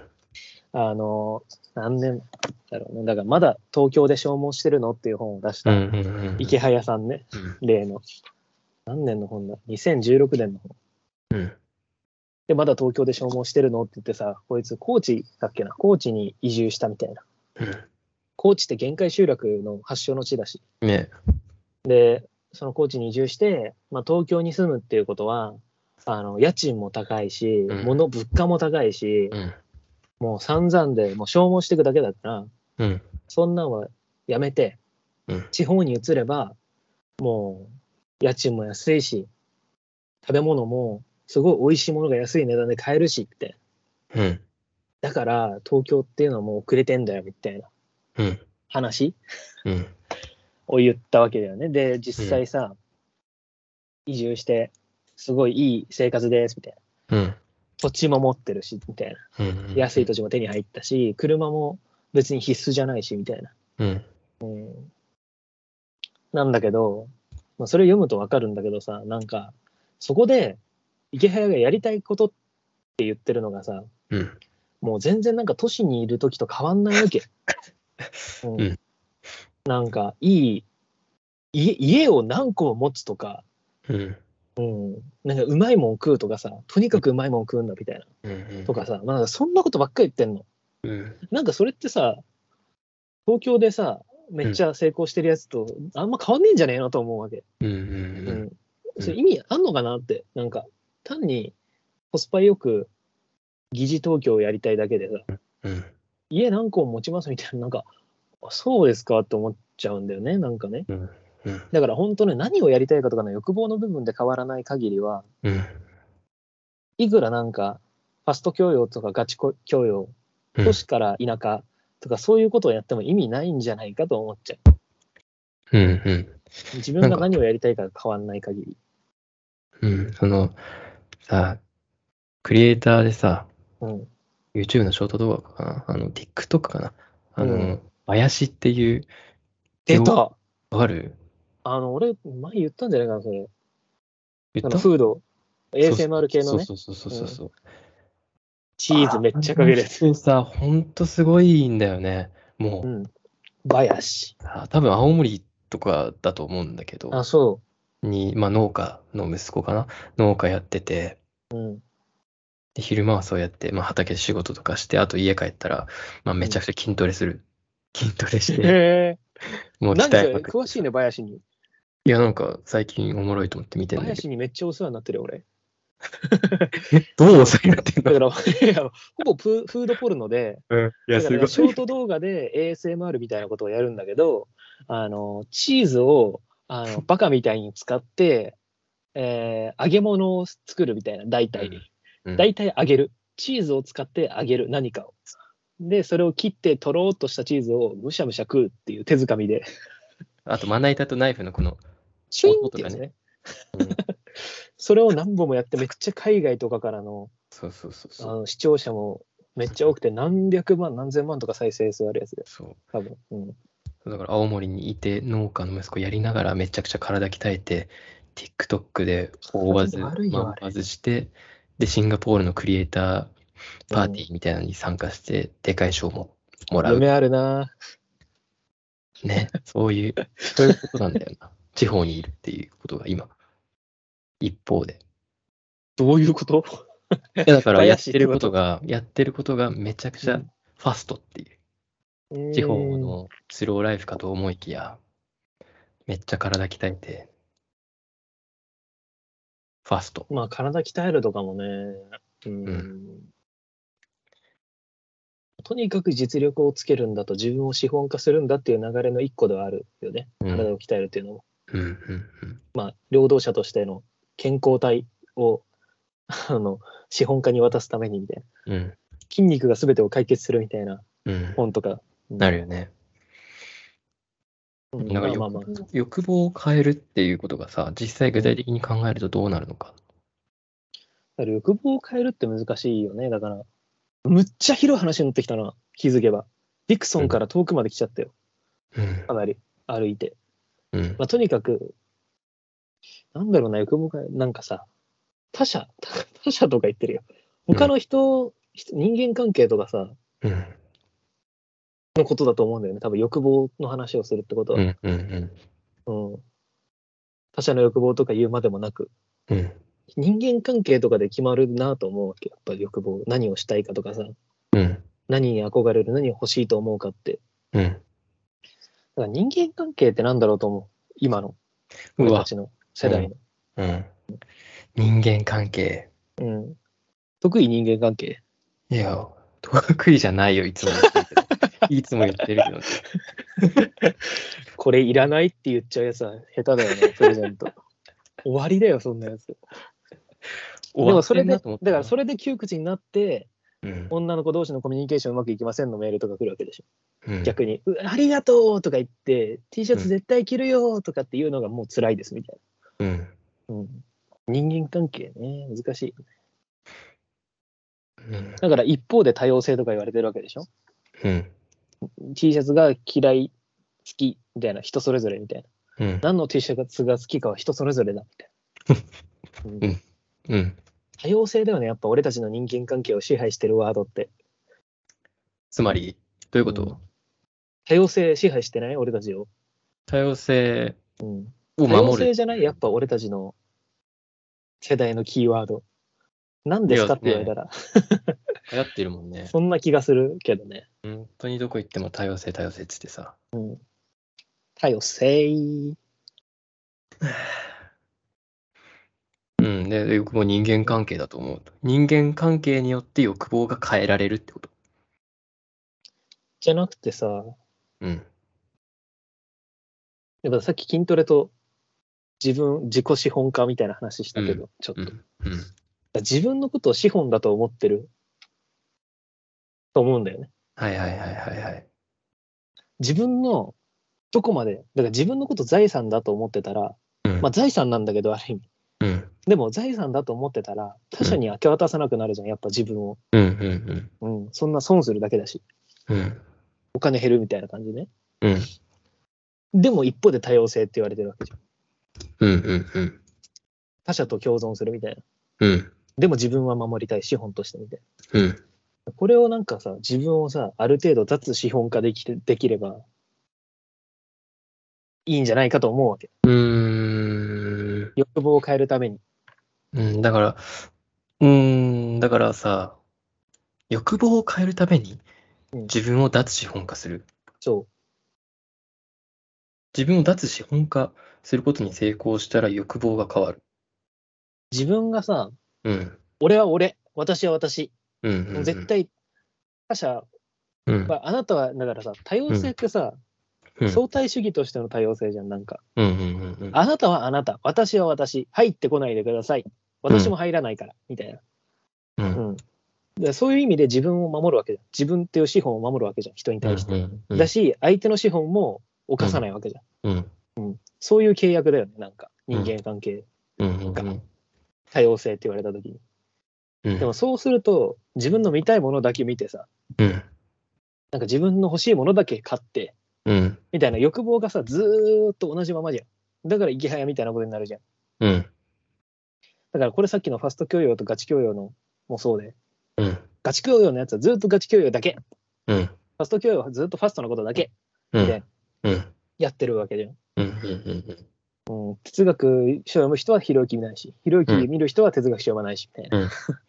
うんうんだからこれがだから欲望が変わらないところなのかなと思ったりするわけ。うんすごいなんかつながってきた。つながってきた。繋がうん。ワンピース来てる来てる来てる。グランドラインまでもう一歩。よし。うんあので、で、うんだからこれを変えるためには、うんもっと多様性、相対的な多様性じゃなくてさ、もっとうんうん本当の多様性に向かうというか、うん。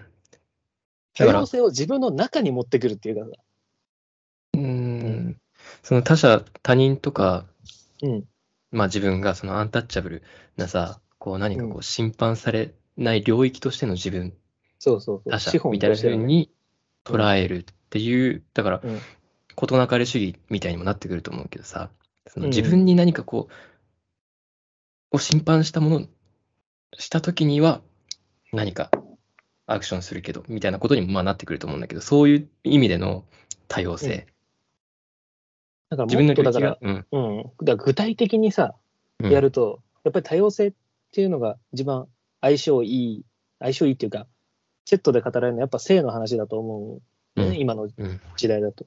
うん LGBT とかさ、うん、そういう。うん、で、まあ、例えば異性愛と同性愛で考えたときに、うん、まあ、同性愛者をどう考えるか、異性愛者が。うん、同性愛者だって恋愛、同性愛だっていいじゃんってうん、あいつは同性愛者だけど、同性愛でいたって別にいいじゃんみたいうん、な感じってあると思う。ありうん、う得るんと思う。、うん、うん、で、そこからいろいろ権利擁護をしていくみたいなね。同性愛者だって結婚していいし、みたいな。うん、同性婚合法化、みたいうん、な。で一方で、なんかその異性愛者がそう言った時に、同性愛者の欲望までうん、考えられてるかってうん、言ったら違うと思うんですよ。うん、同性を愛するっていうことの欲望までうん、共有、共有っていうかなんかうん、影響されてるかって言ったら違う。うん、いや、あなたは同性愛者かもしれないけど、私は異性愛者だから、同性愛は私にはできませんみたいな。うん、代わりにあなたは同性愛かもしれない、同性愛だから、異性愛を押し付けることはしないよっていうみたいなうん、感じじゃん。うん、ここをもうちょっと介入するというかさ、うん、同性愛の欲望さえも、何か自分の欲望としてうん、扱えてしまうような状態うん。に至れるかだと思うんだよ。うんうんうう。んなんか、なんかで、あの、人から聞いたけど、うん。その、日本はうん、その同性愛者についてどう思いますかみたいなアンケートを取ったら、うんその、比較的寛容なうん。アンケート調査が、結果が得られるうんっていうんだけど、でもその、例えば自分の子供が、うんその、同性愛者の場合どうしますかみたいなうん。アンケートになったら、すごいそこが変わってくるみたいな。うん。いやちょっとどうしていいか分かんないみたいな、その、風に結果が偏っていくみたいな話は聞いたことあるけど、うん。そういう感じもあるよね。だから自分の内側にそういう欲望が入ってくると、ちょっときついみたいなそうそうそうそう思うっていうか、うん。だけど、なんか欲望、他者の、 他者のとか言うとあれ、他の人の、別の人の欲望をうん。理解するとか、自分の欲望を変えてみるうん。とかって結構面白いことでさ、うん。それ自体がもう面白いっていうか、欲望がずれること自体が、うん。何をやりたいか変わってくるとかね。うん。うん。その楽しさってずれないと分かんないけど、うん。うん。でも本来はそういうものなわけだよ、多分同性愛、同性愛者とかの存在って異性愛者にとって。うん。いや、待って、そういうふうに言うとまた別の問題が出てくるが、でも、いや、つまりだから同性愛者は異性愛者にとっての道具だみたいな、うん。そういいうことじゃなくて、でうもん。基本的に共存するって言ったときに、うん。なんかその欲望を共有するっていうことなんだと思うのね。何うん。うか。ん。うん。うん。うん。つまりそうしない限りは相対主義的になって自分の資産みたいなものが強化されるだけだから。うん。みたいな感じで欲望の変化って起こると思うわけ。うん。うん。うん、あの、ちょっと脱線するけど、うんあの、それはそうだと思うんだけどさ、なんかそもそもね、そもそも俺たちは、うんそもそも俺たちは、そういうふうに他の人たち、人間関係を持った人たちに、うん。すごい強烈な影響を受けてうん。育ってきたっていうのってあると思うんだよね。うん。その殻に思ってるけど、うん。ある人。でもその前にすでにもう他者の欲望とかにこう強くうん。吹かれてきたっていうことはねどんな人にもあると思うんだけどそれがむしろ今では忘れられてるというか、なかったことにされてるんじゃないかなっていううん。のが思う。うん。どう、どうなってると思う具体的には。うーん具体的に。うん。いや、なんか、忘れられたね。いや、だから、うんだからその忘れ、あの、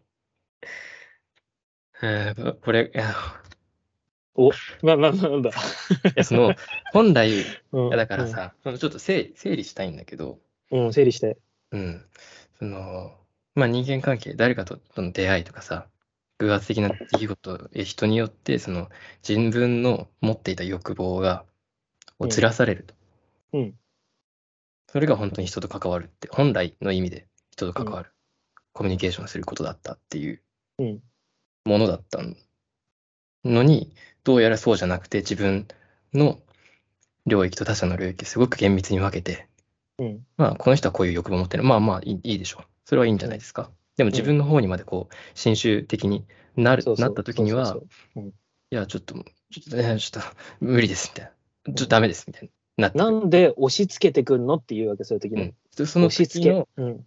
なんで押し付けてくるんですかみたいな論理で多様性って言葉がうん。今でそもうそうそう用いらそれうてそう。そうるでも、その、とはいえ、みんなが同じ欲望を持ってるわけはなくて、うんみんなそれぞれ違った欲望を今までさまざまに変形させながら、例えばうん小さい時から、学生時代、うでんいろいろやってきたはずで、それがこう社会にポンって投げ出された途端に、なかったかのようにうん、まあ、ちょっとわかんないな。いやいや、それいいと思うよ、いいと思う。いや、だ本来あったはずだってことを言いたくて、うんうん、それがなんか今まではさ、そのエビデンスとかさ、うん言った、そのエビデンスが、みたいな言葉がすごい力を持ってるけど、なんかもっとこう、エビデンス主義の批判まで来るの か。ここで。いやだからコミュニケーションってことを考えたらさ、うん。コミュニケーションっていうのは、こまあ、コミュニケーションって言葉がどういう言葉かみたいな話になるけどさ、そのコミュニケーション、まあ、例えば今、今の流れでは他者と人間関係を結ぶっていう。うんで、それによって、結ぶっていうことは、それそのこと自体が真宗的なものだ。存在にとってうん。で、真宗的だってことは、欲望に対して何か影響を与える。うん。それが人間関係、コミュニケーションだって。うんいういう話だったじゃん。うんでも今はコミュニケーションをしたときに、エビデンスみたいな、これは絶対的に正しいよね、みたいな、その、ものがさ、その二人のコミュニケーションにおいても、持ち出されるようなことって、すごい増えてると思うんだよね。うんうんうんうんうんうんうんどういう、どういう時だもうワクチンの話しかわかんない。エビデンスの話になる時ってうん。なんだろだからそれが、例えばファスト、ファスト教養的なう。うん。ファスト動画的な状況にもつながってるのかもしれないけど、この人がこう言ってたみたいなさ、この人がこう言ってるみたいなことでコミュニケーションが成立うんしてしまうみたいなことにもなってってる。実証的になるってことうん。うんなちょっと、ちょっと脱線したわ。脱線おい、ダメだ、ダメだ。行かないでよ。 行かないでよ。いや、ちょっと、エビデンスとか言ったらどうどういう話にしていけばいいのか分かんなくなっちゃったな。いや、でもなんとなくつながりそうな感じはした。例えばだからさ、無理やりつなげるとさ、うん。いやファスト教、岡田敏夫的な、だかうらんファスト教養的なものに対するガチ教養的な人たちからの反批判うん。で、なんか例えばだから、この元ネタがわかるみたいなのってさ、うんエビデンス主義っぽいじゃん。なんか、ほら、うんこことここはこうでしょみたいな。うんそうじゃなくて、みたいな。うん。もっもっと読みの深さってあるから、みたいな。うん。そんな元ネタとかいいから。うん。ワクチンの話、ワクチンの話だと、なんていうか、エビデンスっていうこと自体がなんか、嘘の概念じゃん、なんか。うん。ね、エビデンスって。だから真理かのようにさ、動かぬ事実かのようにうん。使わエれビてデるンわスっけてでしょなんだよ。証拠エビデンスは証拠じゃないの。証拠なんかないから、世に。うん。エビデンス、エビデンス。うんうんうんうん。うん。うん、だから、ここで一回、怖いから限界集落の話戻るけ ど、怖いから、怖いから、みんな何、が怖いのみんな、後ろ振り返りたくないよね、今。誰もいないと 思うよ。いるよ振り返ったら、いる。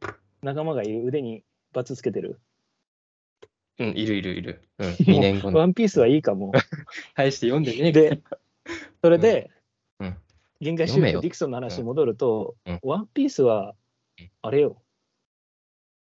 ワンピースあのビッグマム、いや違う、カイドウまでを読んでるよ。何がワンピースマウント取ってきてんだよ。どういうことだよ。やめろよ読めよって言われたからだろ。俺は今自読ん分に言ったんだよ。で自るよ分に。自分に言ってんのかい。そうだよ もう、もうほら、漫才の片鱗がもう、ボケたがりでボケたがりでも う。とにかく、ディクソンの話に戻ると一回、ディクソンの人の、もうこんなとこに住んでられないって思うかもしれないけど、でも住んでるっていうその欲望うん。を、まず共有する、自分の中に入れてみないことには、うん。まあ、大きな部分、欲望を共有するっていう部分、欲望によってしか人は動かないとしたら、うん。うん。わからない、何も、ディクソンのことは。本当にだから行きたい、マジでディクソンに。ディクソンの人と話したいわ、なんなら。はいそうだよね。ディクソン はい。みたいなデ。ィクソンと喋ってる。うん、いや、そうそうそう、ディクソン。いや、うんなんか、このさ、限界集落の真実の、うん。うん、100ページまでだったかな、なんか名言が書いてあってさ、 100ページ。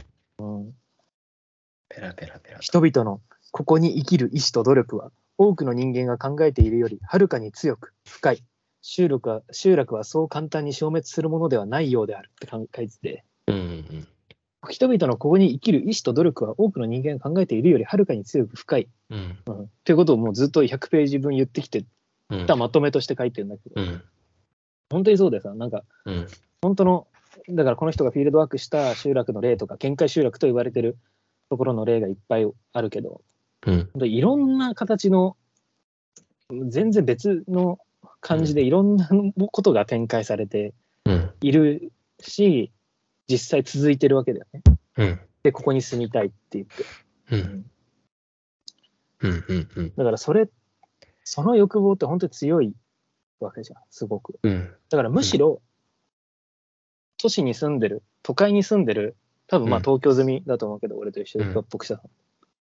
東京に住んでる僕たちの欲望をちょっとずらす、ずらしてみる、見るタイミングなので、タイミングなのではっていうか、うんうん、こともできるんじゃないかとうん思うようなことをこいつも言ってるよね、山下さんの限界集落の真実で。うん実はコミュニティが消えたのは大都市においてなのである。うん都心は地価の高騰で住民が外へ出てしまい、オフィス街に切り替わった。うんここで働く人々は毎日何時間もかけて郊外から満員電車で通う。だから全体の経済や効率が良いのだろうが、個々の人間の毎日の暮らしは高密度で厳しい。うん不安も大きい。うん行き交う人同士の挨拶もない。ただ一緒にいるだけ。うんうん、うん暮らしの中の当然当然の相互作用も少ない。うんみたいな。うんうんみたいな人たちの欲望って、役に立つものだけをさ、摂取したいっていう、ビジパー的なうんものが支配的で、うんで、もう一方のリベラの方、もう一方ではないけど別に、うんうん、他方で都会のな、都会のさ、進んだリベラルな価値観は何かって言ったら多様性で、多様性と言いつつ自分の資本は守るみたいな状態。うんうん最悪だわ本当に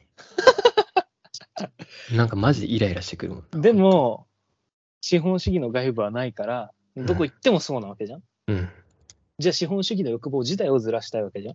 うん欲望をずらすためには、うん全然違う人の欲望を自分の中にうん多様性として受け入れてみる。うん多様性として拒否するんじゃなくて。うんみたいなことうんかなと思うけどね。うん。お。チェックメイト。うん。こっから5時間いく。おお。そのなんか言い忘れてることないっけ言いかないっ忘けれとかある。なん か、なんかないっけいや、だってさ、もう、ぐちゃぐちゃだし、まず。 なんか考えてたことも。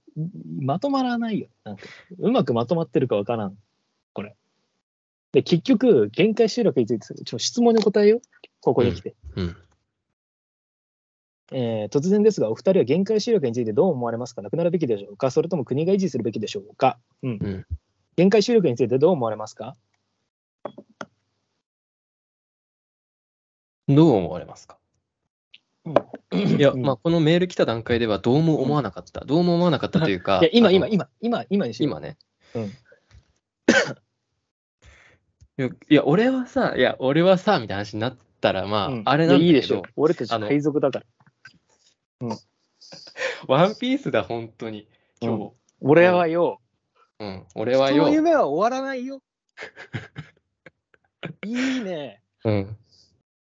うん。うんそれで、いや、なんかね、単純にそういう、まあ、なんかイメージの中でもね、そのうん、すごい寂れた場所とか寒い地域の豪雪地帯の山あいにある集落とかさ、うん港町、もうおじさんしか住んで、おじさんおばさんしか住んでないみたいなところとか、単純に行きたいって思うから、ああ、おもろそう単純にね、いや、うん、うん、そその、まあ、うん、行ったことがないからね、あんまり。ああ行きたいって冒険者だね。そりゃ寄そせうだてわ。るちょっと。ちょっと寄せてる。うん。いや、行きたいと思うから、だからその意味では限界集落が興興味ありますって感じだったし、ただ、うん。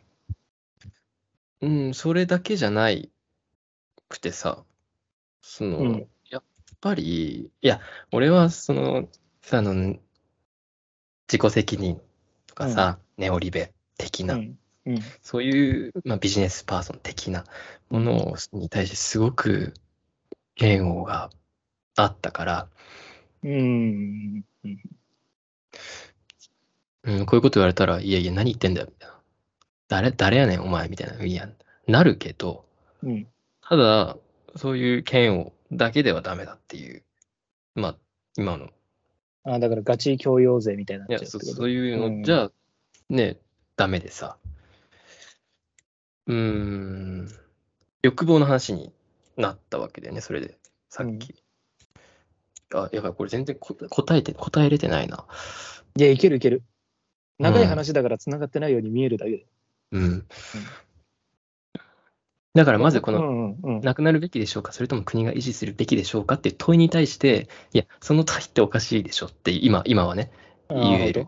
うん、その効率、非効率っていう、その絶対的な、絶対的ではない視点からこういうふうに問うこと自体がまず間違ってるっていうのはうん言えるからね、なるほ当どね然なくなるべきではないし、国が維持するべきっていうのも国が、国が本当に厳密に考えて、限界集落は国が維持するべきものなのかっていうことへの疑問が、まあ、この新書には書かれてたりもするっていうのは、その自治体自体が、その限界集落って呼ばれてるような自治体自体の主体性に目を向けましょうみたいな、実際そんなに、まあ、憂いてるわけではなくて、可能性もあって、現にそういう取り組みがされたりもしている。でも、うんまあ、高齢化が進んでる事実は事実としてあっうて、んそれは今後どうなっていくか、まあ、ちゃんと考える必要がありますみたいなことが書かれてるから、うん。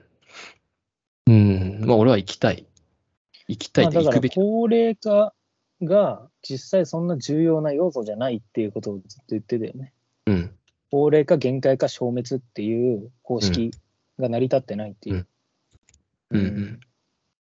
俺は限界集落についてどう思われますかって言われたら秋田君と似ててやうっぱん面白いなとか思っちゃうね、まずはん限界集落っていう4文字がまず強すぎてうん。字がうん。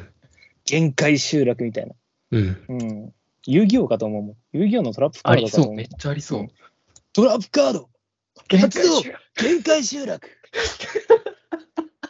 うん、相手の手札から見ないで3枚捨てさせるやつだよね。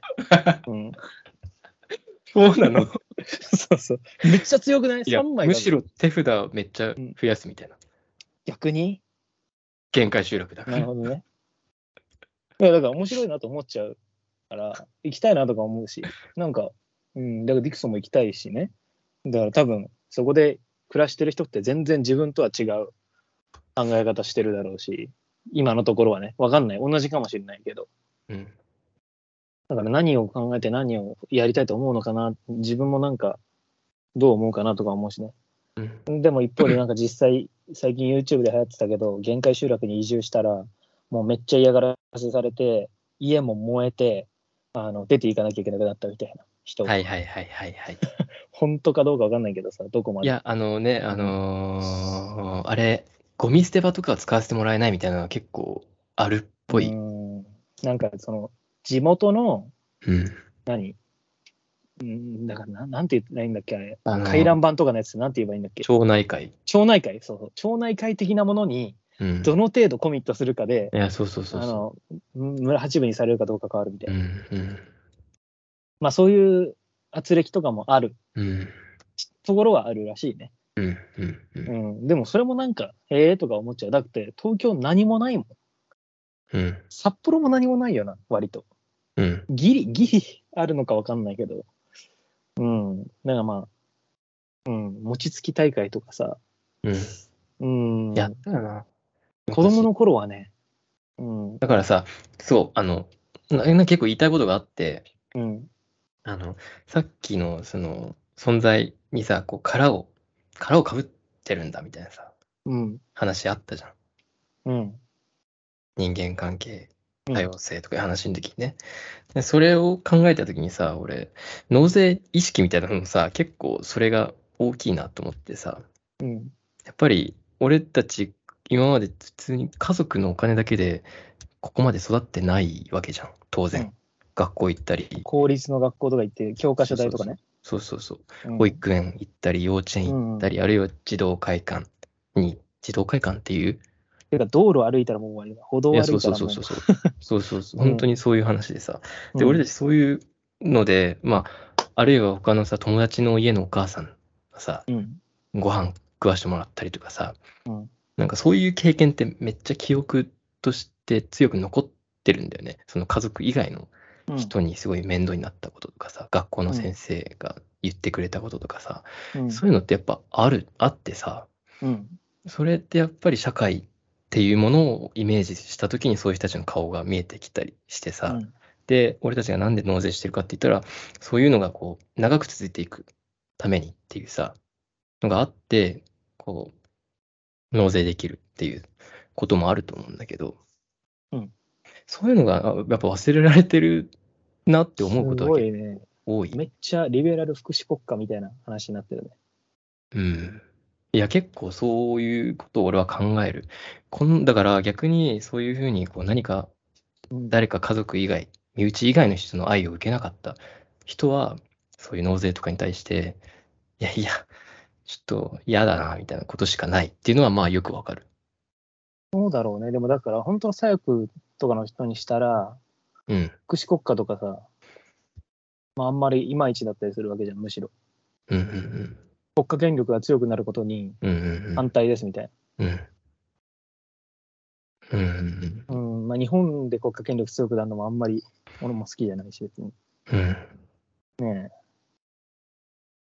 まあ、だから、それを国が維持するべきでしょうかっていうところに関してはさ、うん、国が維持しなくとも、うん、やってるわけじゃん、限界集落は、うん共同体が。うん、そもそも日本は福祉国福祉が少ない国で、うん、村とか家とかそういう単位のうん、共同体が福祉の役割を担ってたらしいから、うん、だから限界集落の方がそういうの残ってるみたいなね、うん東北とかは家族制度とかまた強いみたいな。うん、うん、だから、うーん、だし、やっぱこのディクソンも、まあ、さっきね、これ録音する前に脱北者さんと話したけど、うん、だからその、えー限界集落の真実、新書の方では、うん、限界集落っていうのは高齢化っていうよりは、集団遺伝とか自然災害とか、都市がどのぐらい距離離れてるかによって決まるところが大きいと。つまうり、ん、その限界集落単体で問題化してるんじゃない、都市との関係だったりする、政治との関係だったりするっていうことを言われてたわけだよねうん。で、ディクソンはどうかなと思ったの。うん、ディクソンは、じゃあ自由の人たちが勝手に開拓して勝手に住んで、そこにわざわざ援助をしてるのか、うん、それとも政治が主導で、うん、そこに開拓させて、うん、居ついて、じゃあ今足切りますかみたいになってんのか、うん、どっちかなと思って、分かんなかったから、電話して聞いてみたんだよね。うん、そしたらまあディクソンは、もともと軍事都市として作られたもので、うん、まあ、戦争の時二次二次大戦の時に、うん、あの使うために、そこに人を行かせうて植民してみたいな。うんで、今もそこに住んでる。うん今はもうほとんど使われなくなっちゃったけど、その時に移住した人たちが住んでるんだっうん、っていう話だよね。だからすごく政治的なさ、国家権力が作ってダメになったから切るかどうかみたいな話になってるわけでしょ。うん、うん、うん。それもやっぱりそこになんか、普通に素朴になんか、まあ使えないからいいっすみたいなことを言うのもなんか国家権力感が強くなって嫌だなとは思う。うん、うん。し違う理由を言えばね、そのなんか目先のどうのこうのじゃない、欲望とかじゃないことを言えば。うん。うん。そうね。ただ、その、この脱北が言うにはさ、うん。その、やっぱりこういった限界集落を、うんまあ維持すべきではないっていうのをすごい、まあ強く言ってる。まあだから住んでる人の気持ちうん。重視で決めるべきではないってことでしょもう本当リアリスティックに、うん。ううーんと、お金の問題として考えるべきだみたいうん。な。ただね、まあ、結構希望、希望があるなっていうのはさ、うん。希望っていうかさ、うん。この脱北のツイッター見てたらさ、うん。めっちゃこの人やっぱりランニングしてんのね。うん。ランニング中に聞いてくれてるんでしょそう、ランニング中に聞いてくれてるらしいんだけど、まあ結構、毎日のように10キロとか走ってるわけ。うん、すごいよ。すごいんだよね、本当に。うん。で、それってまあ、さっきの話の流れで言ったらさ、強い肉体を作る。うーん、まあ、いろんな文脈あると思うかまあら、そうそれに当てはまるかわかんないけど。うん。うん、ただ、そのラーメン食べた、あ、ラーメン食べた、ランニングした後にさ、うん。ラーメン食べ、食べてるのをさ、うん。よ。く載せててさ、うんそれがなんかこう、例えばその、それがランニングする、日々ランニング10キロ走ることがネオリビエ的な何か姿勢、ビジネスパーソン的な姿勢なんだとしたら、それをこう、自分でぶち壊してることを強絡してるようなところもあるなと思ってさ、いや、だからなんかビジパ的な発想ってさ、だからさ、何おしゃれなオフィスとかのさ、ところってさ、もうなんかさ、あの、すごいさ、福祉充実してますよみたいなとこあるじゃん。会社内で。うんもうなんか、ジム備えてますみたいな。うんうんうんそういう場合のことを言ってて、さっきの、うんジムあります、健康になれますって言ってるけど、うんもう自社で構えちゃったら、それもう資本家にとって都合いいように健康にして、そのなんか労働者を健康に保つことによって、うんなんか活発な労働力がいつも提供できるようにっていうことになっちゃうからっていう話で、うんあとはまあビジパ全体として健康になろうみたいなことを言ってるときね、うん個人的にやる分には全然いいと思うけどっていう話ね。うん。うんえ、だからもう、うんあれ、日高屋かな六北社さんいつも行ってんの。東京の安い中華屋。日高屋トークしたいな、日高屋だったら。うん。まあいいや。とにかく、うん。うーん。今メール読んでるけど。でも、脱北者さんもミステリアスだから面白いと思ってんだよね。うんうん。どうなるかわからないよ、面白いものって。外から見てるだけで面白いものって。だねタピオカだってあんなブームになんだから。うん意味わかんないじゃん、あんなの。ボールじゃん。うん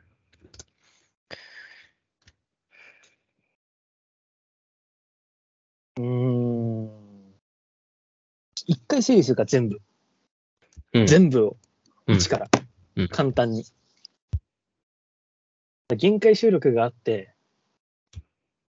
住んでる人の気持ちを優先するか、儲かんないから切り捨てるかっていう話になってるけど、うんそもそも限界集落っていうくくり自体がいろいろ曰くつきの言葉なんだと、こうんの新書によれば。うんうん。じゃあそういうのを取っ払って、まあそうは言っても限界集落的なものはあるんじゃないかっていう話になった時に、じゃあ目先の利益だけ見て切り捨てるか、切り捨てるのが良いかって言ったら、どうやらそうでもない。ふるさと納税の例とか、まあ、ファスト教養の例とか、いろいろ。うんで、それをじゃあどうやって分かってもらおうかと思ったら、自分が資本化してるっていう現状を、もし気持ち悪いと思えるんだったら、欲望を変えるってうんいう方向で、まあ資本主義機関として全体的に考えられる。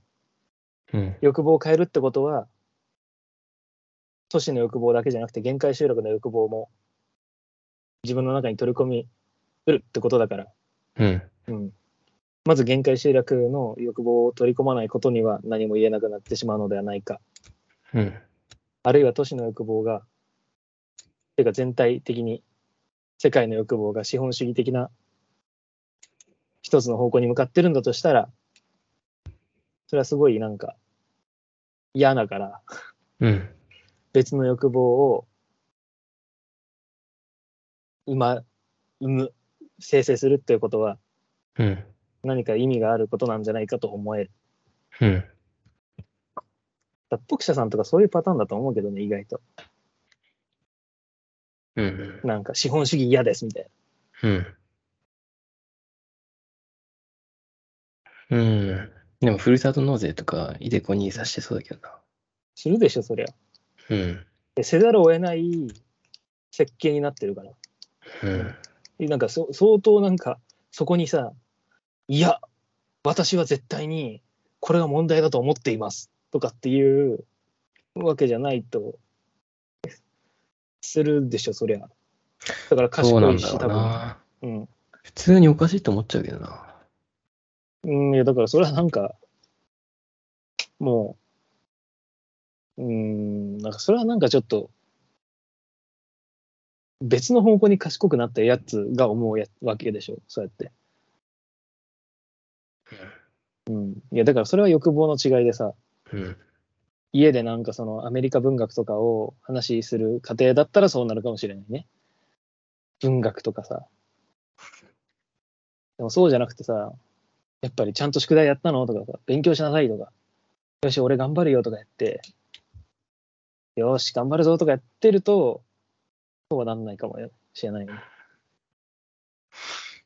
うん。なんか変な話になってきた。はい。どどうってう言い漏れたことないある。何あの、インスタで送ってきてくれた、うん。あの、一言のやつ。あ、そうだ。えっ、と、なんだっけ。文女だ。うん。文女を送ってきてくれました。文女ってだからあれでしょありがとうございます、まず。文女、MOJO でしょうん。本当は。どんな意味だっけこれはね、英語の文女なんだよね。ブードゥー教における呪術、呪術金運やギャンブル運、女性運を向上させるためのもので、転じて魔法や魔術、麻薬、ドラッグなどの虜になるという意味のスラングとしても使用されている。うん。多分スラングの意味の方だよね。うん。文女。文女。かわいい。文女はかわいいからね、まず。うん。まあ、言い方によりますけどね。それでジャンキーだから。うんだ。から言い方だから、これ全部。 うん、文字を。だから言葉にした時のその五感等だから。うん。お俺はやっぱ、文字だったら、藻に服す女の方、うん。藻に服してないけど実際、 も藻女の方、うん。文字の方をちょっと採用したいかなと思ってるんだけど、うん。文字の方、なんか文文字字いたとかの、まあ、あの、モテない女の人の意味の文字うん。なんか、可愛いじゃん、モジョって。モジョちゃん。モジ ョ。モジョ。はい、はい、モジョこっちおいで。モジョ、モジョ。って。うぃー、かわいいね、モジョかわいいね。そういう感じがする、モジョって。でも、なんか、物女みたいな。モテないみたいな。そうだね。すごい、それでなんかひねくれが発生してるみたいな。なんかねじれてるみたいな。すごいいい。うん文字を、だから漢字文字をちょっと認定したいと思います。はい五感と意味のずれてる言葉として。ありがとうございます。これで4つ目かな。ああ、すごいね。順ル調ンですペね。ン、ルンペン、スカベンジャー、ムニンカ、文字を。うん。いいね、4。スカベンジャーってめちゃくちゃ面白いね。 いやー、いいのが集まったな。そしてメールもいいのをくれて、どうだろうこれで答えになってるかななってないかなででも、あの、来来年、あの、六北社さん、ご飯でも行きましょう。その時に、またちょっとなんか、限界集約はね、もうちょっと調べたい、自分的に。なんかうん、面白かった、なんか。うん、で、あと、今、遊ぼうって言ってる、くれてる人、言ってる人、すいません、遊べなくて。人と会えないだけなんで、えーそやついいな。あの、来年になったら元気に遊べると思うんでね。いいなうん。もう今年ないから。 クリスマスだから今。何、そんな遊ぼうって言われてんすかいいや、遊ぼうって言われてる。なんで遊ぼうって言ってるからだな、自分はなんで女神と遊びたいのわかんないね。だから変な欲望を持ってる人がいっぱいいるんじゃないすごいね。うん。気になるね。あだからもう、秋田くんには、じゅ1月11日に、えーどこだっけ会場が。いいよ、もう。いいの会えるんだよ、もだって。う。いいよ。怖がっちゃってるじゃん。い怖がってる。や、でもね、漫才やるんで、ぜひう、ん配信は未定です。もう最悪だもん。最悪。最悪、最悪。楽しみだろ。ということで、ああの、メールもお待ちしてますんで、まあ、年内最後か、あと1回あるかわかんないけど、もしかしたら最後なんで、あの、何でもいいんでね、送ってください。あと、五感と意味の合わない言葉もーでえーインスタの DM でも待ってるんでね、お便りも。うんはい。ということで、あのフォローするとね、あの、秋田屋君の漫才の台本が見れるようになってるん で、なってる。いや、ななっってるてるなってるなってなってるる。うんああのなスマホのバージョンの違いによっては表示されない場合もある けど、一応表示するようになってるんで、フォローすると。はい、フォローも返すんでね、はいうんそうなってるんで、どうどうぞよろしくお願いします。はい。よろしくメリークリスマス。さよなら。